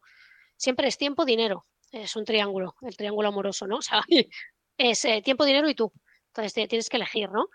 Em, entonces, no sé, eh, yo volvería a hacer algunas formaciones que he hecho sin dudarlo, ¿eh? pero las hubiera hecho antes. y por no gastarme el dinero antes, las tuve que hacer después. Y, bueno, y algunas las he hecho varias veces. O sea, las con el, al cabo de siete meses he vuelto a empezar desde el capítulo 1. De estas que tienes acceso de por vida, y he vuelto a empezar, ¿eh? Y, he vuelto a ver cosas nuevas que no había aprendido y digo, hostias, y, bueno, entonces ahí sí que es un antes y un después. Eh, más que una estrategia, un enfoque de entender el precio, em, cuatro patrones técnicos, pero por, como cuando vas a la universidad, que te explica pues un poco de técnico, un poco de fundamental, un poco de tal, backtesting, el, el diario. Yo intenté hacer eso cuando tenía la academia y no funcionó porque a nadie le gusta hacer backtesting. Y claro, ni apuntar las cosas. Y, estos dos alumnos que te he comentado, que desde al cabo de poco tiempo ya ganaban más dinero que yo, y, lo diré siempre, eh, los, los, los tíos apuntaban, eran dos chicos, ¿eh? Eh, y apuntaban y lo siguen apuntando su diario a día, o sea, cada día. Cada día pantallazo, la nota, pum, al punta, o sea, increíble. Entonces, claro, eso, eso hace que mejores más rápido. Pero eso no hay nada arreglado que te enseñe de eso. Hay pequeños cursos, eh, pero vamos, yo, ya te digo, eh, cursos volvería a pagar, no tengo ninguna duda. E intentaría que fueran más, más amplios, de, más, de más valor. También es cierto que cuando tú estás empezando, en cualquier profesión no necesitas el mejor curso del mundo, ¿eh? necesitas, eh, por ejemplo, si yo quiero ser cocinera ahora, pues eso, con el de 50 euros de fin de semana de tres horas, quizás para hacer una paella. Voy a salir sin saber hacer la paella, pero ya he conocido la sartén, no sé, he conocido el azafrán, no sé, ¿sabes? Encender la eh, vitro.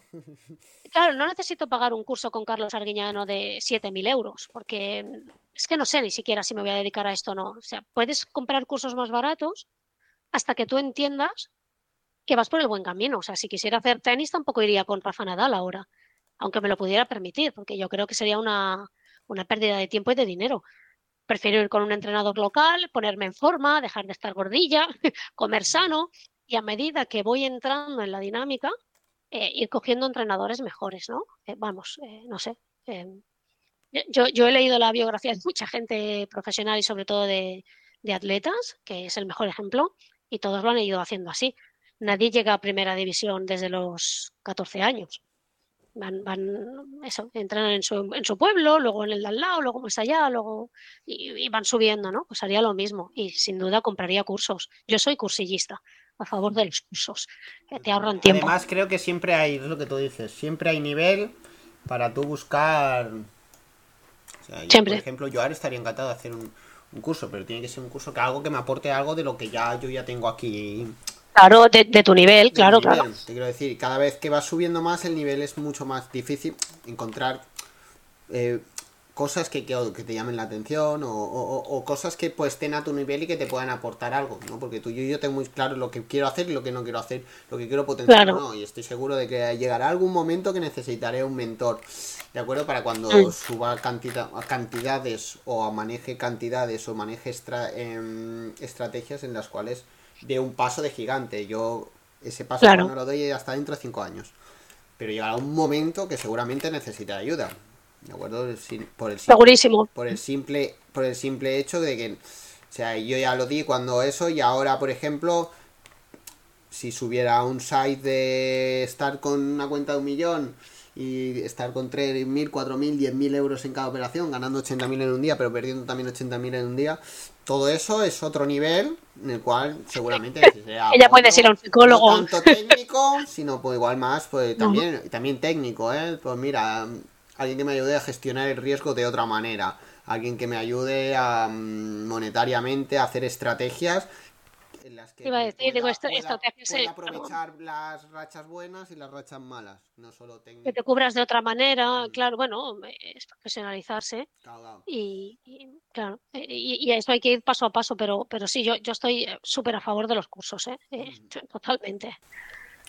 Bueno, ahora vamos a hablar un poquillo más de un plan, ya lo vamos a dejar un poquito aparcado el trading, no aparcado, sino porque si no esto no tendría signal. Vamos a hablar un poquito del, del apartado este, es, em, finanzas personales, proyección, organización. ¿De acuerdo? Mira, nos gustaría que nos comentaras un poco fuentes de ingresos, aparte si tienes otras fuentes de ingresos, eh, y si tienes, o si tienes otros sistemas de inversión, es decir, eh, tienes acciones, haces algo a largo plazo como nos has comentado antes, tienes piso, tienes parking, eh, tienes algo residual, coméntanos un poquillo, sin cantidades, ¿eh? Aquí no quiero cantidad, sino quiero fuentes de ingresos. Sí, pues tengo inmobiliario, eh, piso parking, ¿vale? Tengo ETFs. eh, más que nada eso lo tengo a muy largo plazo porque es más pensando en los críos que no en el que hago una aportación anual y rebalanceo las carteras una vez eh, anualmente porque no, no tengo más conocimiento que ese. Y ahí simplemente lo que he replicado pues son las carteras conocidas de Markovich, bla, bla, bla, bla, carteras pasivas. He hecho un pequeño, hice un curso, por supuesto, de eso. No, claro, es que me ahorra tiempo. Eh, en tres meses tenía las carteras, eh, las dos carteras pasivas montadas y, y ya está, y esto lo tengo pues a largo plazo. Em, luego hago trading, que estoy, digamos, en activo de, de 9 a, de 9 a 4, por así decirlo. eh, y, y luego sí que es cierto que por las noches hago otra estrategia de trading, pero se llama pair, pair trading, que es con acciones americanas, en la que se compra una y se vende otra al mismo tiempo. Y estas pues pueden durar a veces un día o a veces 100 días, no lo sé, la operativa, ¿vale? Eh, la, la rentabilidad es menor, pero el riesgo es, es casi, bueno, nulo no, no hay nada nulo, pero, pero es menor también, ¿vale? Em, ¿y qué más? Y ya está. Y, y la pareja que me hace ahorrar mucho, esa, esa es la residual, no, y ya está, y, y ser una persona... Sí, eh, eh, Es que yo, es que soy ahorradora, o sea, es que ya siempre lo he dicho. Y yo, por ejemplo, antes de comprar algo, eh, cualquier cosa, ¿eh? O sea, yo quería una máquina de hacer zumos, fíjate qué chorrada, hace ya muchos años, ¿eh? Y yo me la compro, me la compré de segunda mano, porque pensé, yo no sé si luego voy a tomar suficientes zumos como para gastarme 100 euros o 150 en esto, ¿no? Me la compro de segunda mano, pruebo a ver si me gustan los zumos, y cuando yo diga, o sea, ya soy una profesional del zumo, me compro la buena. Entonces, cada zumo que me compro fuera, eso vivía en Londres, ¿no? Me cuesta 3,50. Pues me lo hago en casa y apunto 3,50.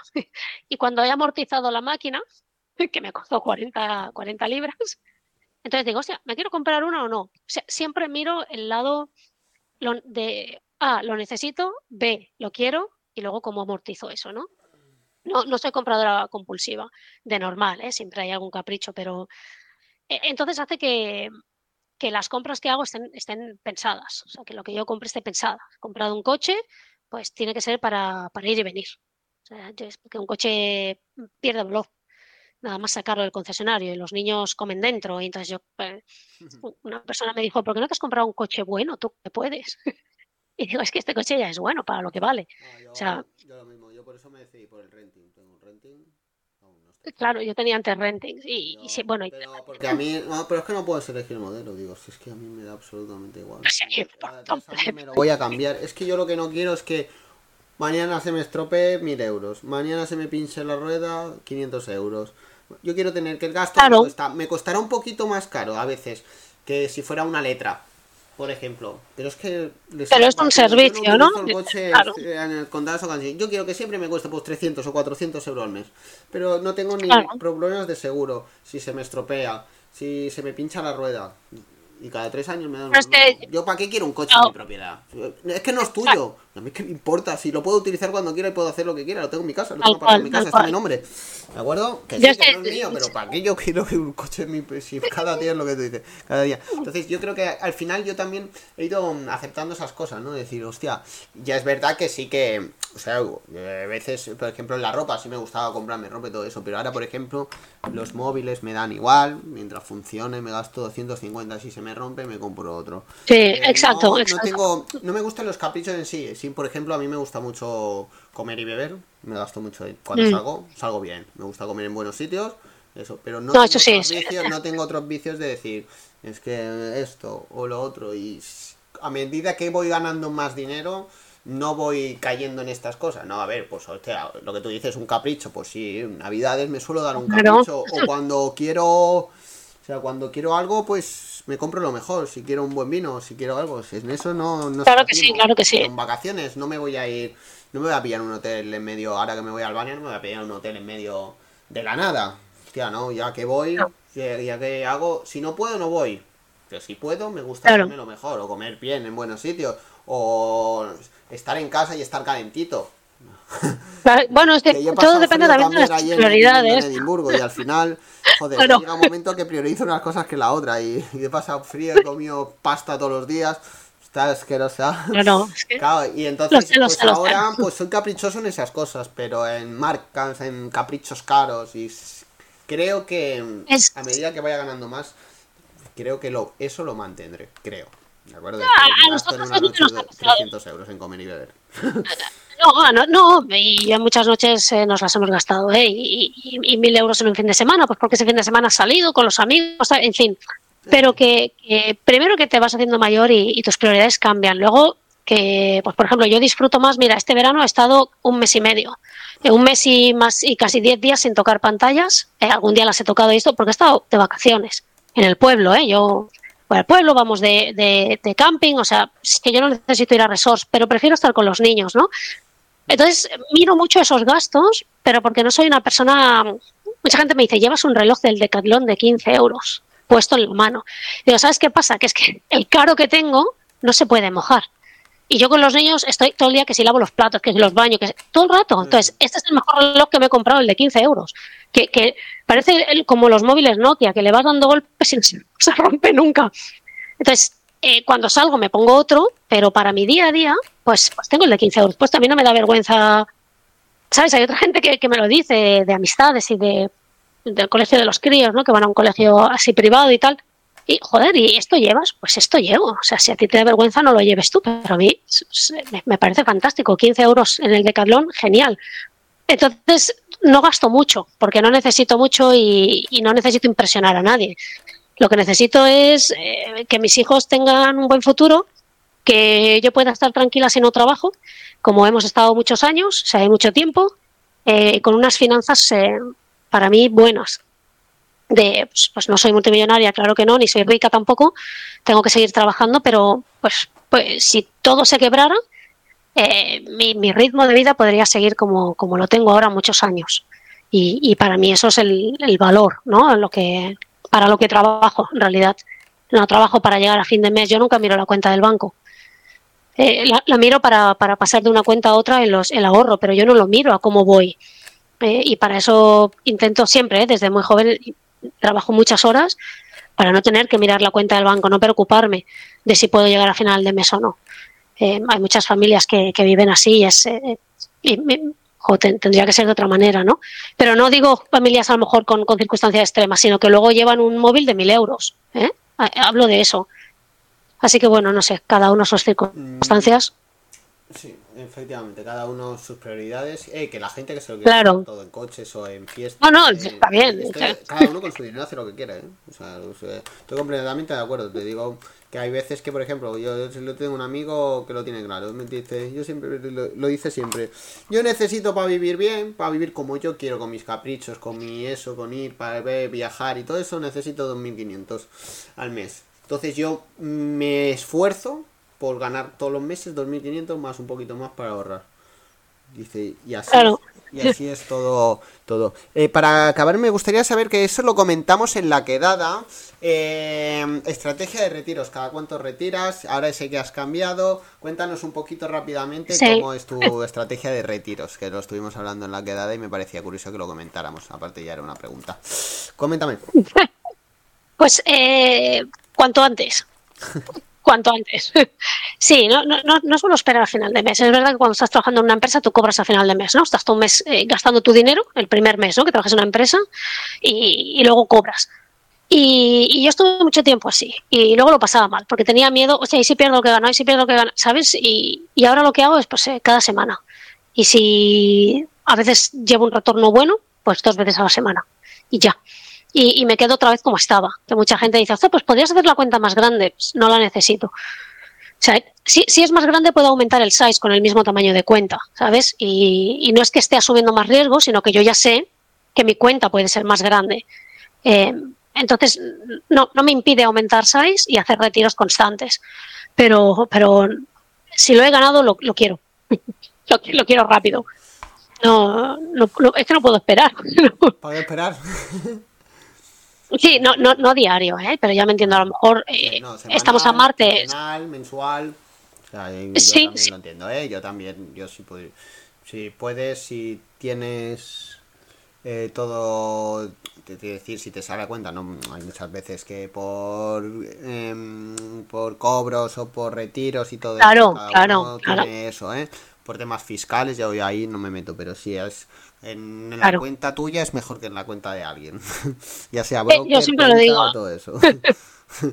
bueno, eh, y a ver, si, son 50 euros, no, ella me entiende. Que por eso te va a costar más la comisión y todo que, que el dinero. Pero sí. Y ahora ya vamos a acabar ya por la última, por el último apartado ya. Eh, vamos, que nos cuentes un poquito proyectos para este año, proyectos para que tengas pensado, relaciones con el trading no relacionados y um, qué tienes pensado, algo nuevo, aparte de lo del oro, algo que tengas en mente corto y largo plazo, ¿eh? en el próximo, algo que tengas pues en mente, quiero hacer esto, quiero hacer lo otro. Cuéntanos.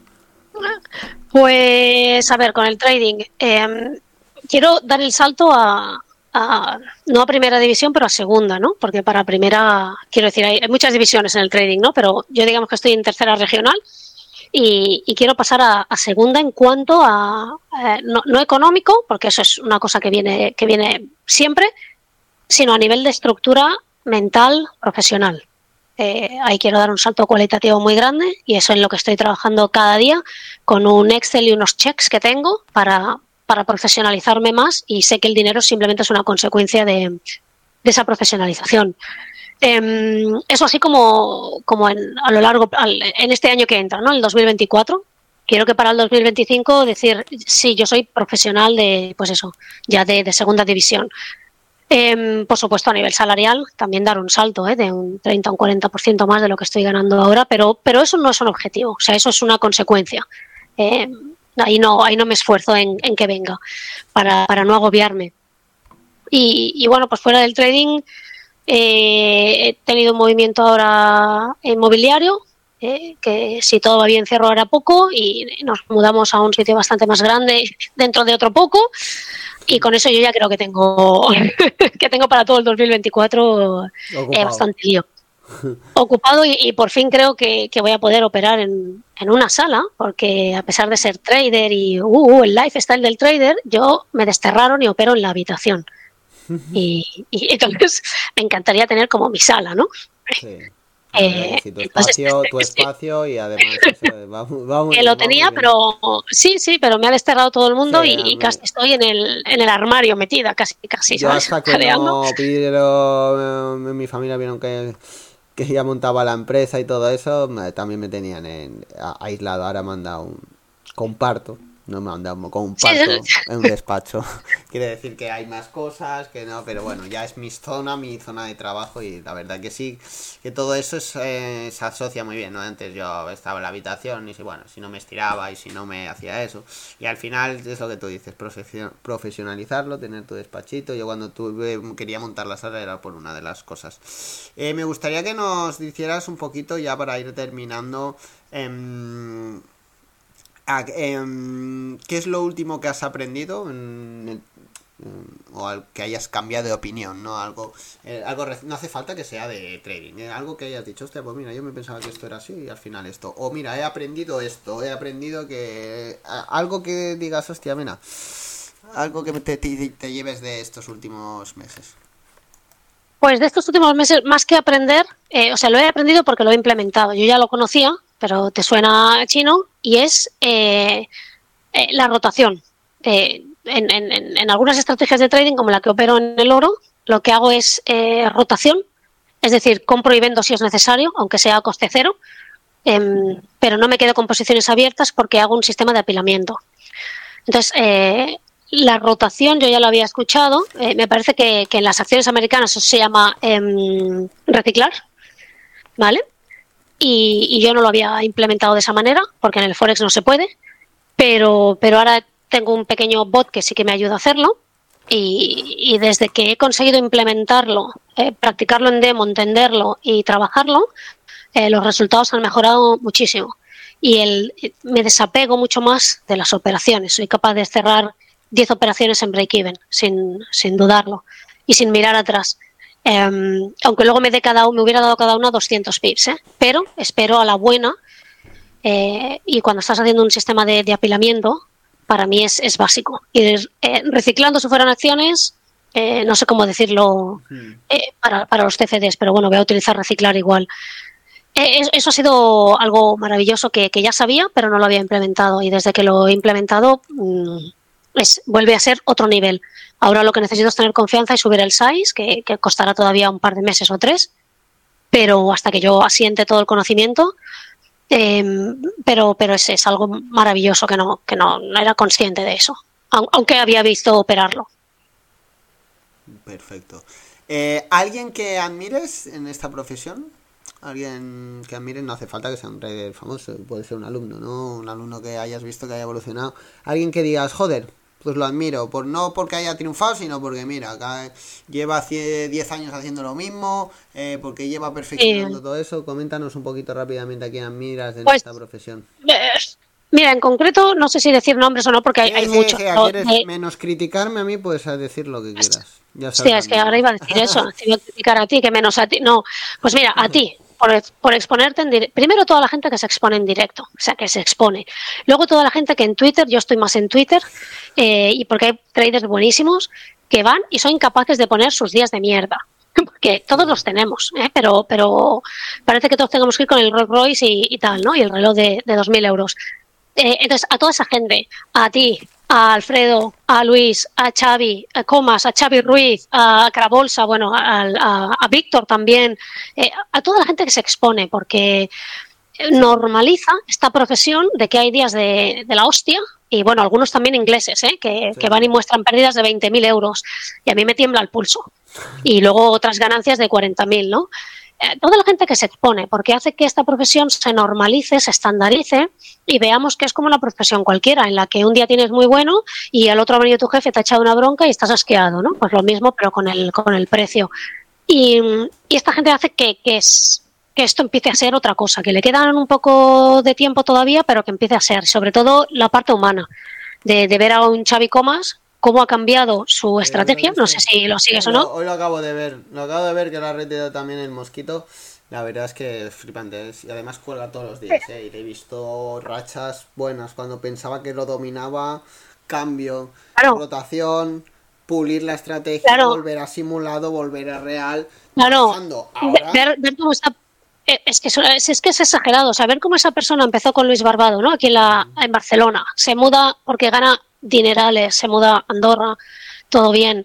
Eh, y entonces a partir de ahí se pone con Edu otra persona que a la que yo admiro muchísimo y que de hecho pagué varios meses de su formación, esta pequeña que tiene, que mm. fue una alucinada. Em, y, dice, hostia, me va bien esta estrategia, pero voy a aprender esta otra. Y luego otra vez a empezar de cero. Que dices, pero tú estás ganando 10.000 euros al mes. ¿Qué necesidad tienes de aprender más? pues no. Me voy y, y, me pongo a ganar, que he ganado 30 euros. ¿Sabes? Que dices, Ostras, a mí me explota la cabeza, ¿eh? porque digo, esta es la gente con la que yo quiero estar. ahí, se nota mucho la diferencia cuando ya esto ya es Llega un momento lo que tú decías, ¿no? Que claro que es nuestro trabajo y el dinero, ¿no? Pero ya es motivación, es más, quiere, más en el sentido de quiero aprender más, quiero introducir más, quiero perfeccionar más, quiero, ahora, ahora voy a hacer una estrategia de la nada que no tenga nada que ver y voy a coger y voy, a hacerlo de puta madre, porque ya es superación, ya, ya, es una, yo siempre lo digo, es una droga de superación. Esto, y ya llegas totalmente. Eh, hay un punto que es peor, porque te olvidas del dinero y ya es querer ser mejor, querer ser mejor. Sí, sí. a veces es peor que la de querer ganar más dinero. Porque eso ya es perfeccionismo y ya no te das. Ya no, ya no, ya no es que mires los, es que miran los números. Porque he tenido esta sí. porque tengo dos perdedoras seguidas, porque no sé qué. Y esa, y esa obsesión de querer mejorar, mejorar, mejorar, mejorar, te hace bien, ¿eh? Pero a veces bueno, para mí es, es eh, para mí es el camino correcto y es toda esa gente a la que yo admiro. Y encima, a toda esa gente, a la mayoría que he conocido en persona, los ves en persona y dices, tío, llevas una camiseta del Mundialito del 82, ¿sabes? O sea, eso tiene muchas lavadas. O sea, es que te importa un bledo a ti el dinero. O sea, estoy hablando con gente que, que hace lo que mucha gente en un año y lo hace en un mes y, y, llevas una camiseta que lo mismo la puedes tirar ya, ¿sabes? O de promoción de Coca-Cola, ¿sabes? De y piensas, es que a esta gente no le importa el dinero, esta gente son buenos en lo que hacen. ¿No? Y, para mí lo admiro, no sé, es gente que admiro. Sobre todo cuando hablas con ellos que no, no esconden nada, no, te, no es como si tuvieran... Yo, he hablado muchas veces con ellos, hablamos de temas, conversamos y todo eso y se nota... Mm. O sea que no... La humildad, la humildad. y que sobre todo la humildad y que no, no les importa su opinión, eh, no les importa comentarte algo de su estrategia, no esconden, no tienen, no, es, que te digan, no, esto no te lo puedo decir porque sí. No, comentan, exponen, eh, comentan y eso se les nota en cuanto hablas que lo que te va es la pasión. lo que te va es saber, claro, claro. saber, no querer saber para robarte la idea, ni querer saber porque no sé qué. No, he comentado estrategias con ellos y les expongo todo. Sí, claro, yo también. Me están preguntando para sonsacarme más eso, sino porque, hostia, pues me puede coger esa idea. O cómo usas este. Eso, Sergi de Ser Sun System también, hostia, Álvaro, pues tienes una estrategia que, hostia, a ver si hablamos un día, la podemos hacer. Claro, la claro, es hacer algorítmica, porque no sé qué, porque buscas muy bien esos test, ves muy bien esas zonas. Y, se, es que es tanto con nota, la que se nota mucho cuando estás hablando con alguien que esto es su pasión. Pues, yo a toda esa gente la admiro, o sea, porque son como yo. Yo soy una persona que de verdad tengo antes el, lo siento y el me he equivocado que el soy buena, ¿sabes? Y, es admirable porque entonces tú puedes aprender y, bueno, es, fantástico que en las redes sociales haya ese tipo de gente que deberían proliferar más, mostrando resultados, exponiéndose, hmm. mostrando los días de. Yo he dicho muchas veces y los días de no hace falta que. O sea, yo sigo, por ejemplo, muchas veces a mí me contestan por el tío, ah, muchas gracias por seguirme. Igual es un chico que tiene 30 seguidores. Y digo, ah, es que como más seguido, digo, sí, claro, es que tú publicas todos los días. claro, publicas está bien, todo, claro, yo, claro. Yo, busco eso, yo no busco que tengas mil seguidores. Yo siempre me lo, me dicen, no, es que yo, no, hostia, gracias por seguirme. Digo, no, no, si es que yo te sigo porque tú publicas todos los días. Yo lo que quiero ver es operativa. Claro, claro, claro. No, eh, sé, toda esta gente al miro. quiero eso, a mí me da igual que tengas, ni, es que ni te miro. Ni te miro cuántos tienes. Mm. Te miro que publica. Yo siempre lo miro. Cuando me manda alguien una publicación, entro en el perfil, veo si publica, veo si aporta algo y me da igual si tiene 20, 30 que 10. Claro, que aporte ya está. Aunque sean simulados. Si tú publicas todos los días, a mí lo que me interesa. Ver, ver, ver, ver un reciprocidad. Joder, cómo me cuesta. Claro, claro. Totalmente, totalmente. Vale, pues ahora para ir acabando un par de ya las últimas dos cosas que quería comentar. Una, frase para alguien que alguien si cogieras a alguien y te vinieran Rosa Rosa, estoy a punto de dejarlo, no puedo más. ¿Qué le dirías? Y otra persona que diría, Rosa, quiero empezar en esto. Una frase para cada una de estas personas. ¿Qué le, dirías? Ostras, estas son complejas. A ver, eh, quiero dejarlo. Yo siempre pregunto por qué y es porque no me sale, la, respuesta siempre es la misma. Y entonces le digo, eh, mi siguiente pregunta es siempre, ¿has hecho backtest de tu estrategia? Y, y, según la respuesta, acabamos la conversación ahí, ¿vale? Ahí, ahí soy muy tajante.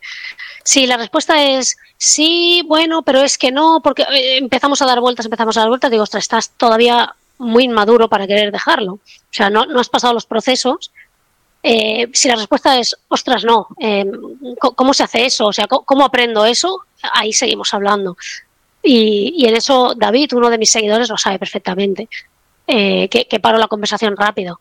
Em, Y alguien que quiera empezar, pues siempre le digo lo mismo, sigue a cualquier persona, o sea, yo no a mí, a que sea a ti, a, mí, al psicólogo, al perdón, a trader, a Alfredo, a cualquiera que haga en directo. Da igual si es demo o no es demo. Si una persona opera demo y lleva dos años operando demo, eh, joder, tienes que ser bueno igual. O sea, si ganas dinero, sabes, da igual si es demo. Ya superarás tú tus problemas psicológicos, ¿no? Pero eh, él está operando en demo y, y, es rentable, ¿no? Tú tienes que seguir a alguien que te muestre en directo para verlo. Eh, aunque lo pagues, ¿eh? O alguien que pagando lo haga, ¿eh? Da igual. Y síguelo y confía en esa persona y dale seis meses. Pero no seis meses de tú pensar, uy, él entra aquí, pero yo ahora voy a poner una media móvil. No, tú no pones nada. Tú copias lo que esa persona está haciendo al dedillo, o sea, y, confías en ese mentor o en esa mentora, gratis o pagando, seis meses. Y en seis meses volvemos a hablar. Si no has mejorado nada, es que no has hecho las cosas bien. Em, pero es imposible no mejorar cuando confías en alguien. Eh, mira, yo cuando empecé eh, conocí a Luis, es el que me enseñó todo de las binarias, después de la primera persona con la que aprendí todo. Y le dije, cuando te vayas a dormir la siesta, tú me avisas. Y cuando te levantes, me avisas, porfa. Y como estábamos en Skype casi 8 o 9 horas conectados, nunca colgábamos la llamada, simplemente me decía, me voy a la siesta. Y yo me iba y dormía a la siesta en ese momento. Me voy a comer y yo comía. Me, me levanto. Bueno, porque pensé, si este tío es rentable y hace estas cosas, ¿yo qué voy a hacer? ¿Lo que a mí me dé la gana? tengo que hacer lo que hace este, lo tengo que copiar. No digo que, ese sea el fruto, o sea, yo tengo que estudiar también, ¿eh? pero ya me entiendes. O sea, no voy a inventar la rueda. Si él me mostró su sistema, yo confié en su sistema mil veces. Y le pregunté mil preguntas, pero sobre su sistema, no inventé la rueda, no dije, no me inventé nada. Y efectivamente al final, eh, pues eso, lo vimos como socios varios años. Eh, porque bueno, pues, pues es que salen, las cosas salen. Por eso le diría a alguien que quiera empezar que se busque un mentor que opere en, directo o en real, o sea, en directo, pagando gratis y, stick to it, o sea, que se quede con esa persona seis meses día a día sin mover, o sea, un dedo de cómo esa persona lo haga. Y, en seis meses habrá cambiado su trading. Perfecto. Eh, pues nada, eh, ahora para finalizar ya, eh, recomiéndanos algo, algo que, algún canal, eh, algún libro, algún curso, algún curso de lo que sea, de cocina, un canal, un libro, cualquier cosa que creas que nos pueda aportar, no hace falta que sea de trading, que cualquier cosa que nos que, creas que nos va a aportar. Bueno, no tengo tiempo para nada que no sea trading, por, falta de horas. Pero mira, canal, eh, el tuyo, el de, ya lo he dicho muchas veces, no, el de Alfredo. O sea, es que son canales y luego en Twitter, pues seguir a Luis, a Xavi Ruiz, a, eh, a Xavi Comas. bueno, si sigues a uno, ya el resto miras a quién siguen y los vas siguiendo, ¿no? La gente que aporta y, cada día dedicas 30 minutos en hacer un repaso de esos canales, ¿no? En, en qué han publicado, en qué, eh, que expresan, que no expresan y, ves trading en directo, pues por ejemplo tuyo, mío también, o sea, no es que lo recomiende como bueno, pero también eh, el de Alfredo, día con día. Y, así varios, dos, dos, meses, tres, es que, es que te cambia. O sea, es que no, eso es lo mejor, la mejor inversión. Además, es que eso es aprendizaje gratuito. Está en las redes, está gratis. Eh, alguien ve tu estrategia, yo mismo, a veces no entiendo por qué entras, ¿eh? Ahora no, pero si yo tuviera que empezar, yo te preguntaría. Y sobre todo eso, preguntar muchísimo a la gente que está en directo para, desde el respeto, ¿eh? Oye, ¿por qué consideras que esto es una zona de acumulación, no sé, o de liquidez, ¿no? Que habláis vosotros, o un imbalance, ¿no? Eh, pues lo preguntas desde el respeto, joder, y coge notas, apuntas, y, es que, vamos, que yo es que yo soy de las pesadas que preguntan. Siempre lo he sido, en el cole igual. Y, y eso me ha servido siempre para, para destacar. Pues nada, eh, hasta aquí siempre me gusta acabar, que acabe el invitado. Eh, Rosa, sé que vas a venir muchas más veces. se lo estoy, tengo seguro. Genial. Nos vamos a ver muchas más veces, vamos a coincidir muchas más veces. Nada, solo agradecerte, lo dicho, lo que haces todas las mañanas, que yo muchas veces te escuchamos en la sala. Eh, nada, agradecerte, haberte conocido en la quedada, seguro que además viviendo cerquita. Sí, igualmente. Y que nada, gracias por estar atenta, por abrirnos, por explicarnos, por comentar todo lo que has comentado, que siempre se agradece que no pongas ninguna traba ni nada y que esta es tu casa. Y nada, ya te doy a ti la palabra y acabas, que para eso eres el invitado. ¿De acuerdo? No, pues nada, nada, un beso y gracias por tenerme en tu canal. Ya volveremos a hablar y seguro que nos vamos a volver a ver de todas, todas. Nada, un abrazo. Nosotros seguiremos. Semana que viene descansamos, volvemos dentro de 15 días. Y ahora vamos a hacerlo sí cada 15 días el capítulo. Así que nada, muchísimas gracias a todos los que habéis estado. Recordar, lo subiremos semana que viene. Ya subiremos sobre el martes o miércoles. Ya tendremos subido en todas las plataformas. Disfrutar de los del primer capítulo que ya lo tenéis subido. Y nada, hasta la semana que viene. Muchísimas gracias. Hasta luego.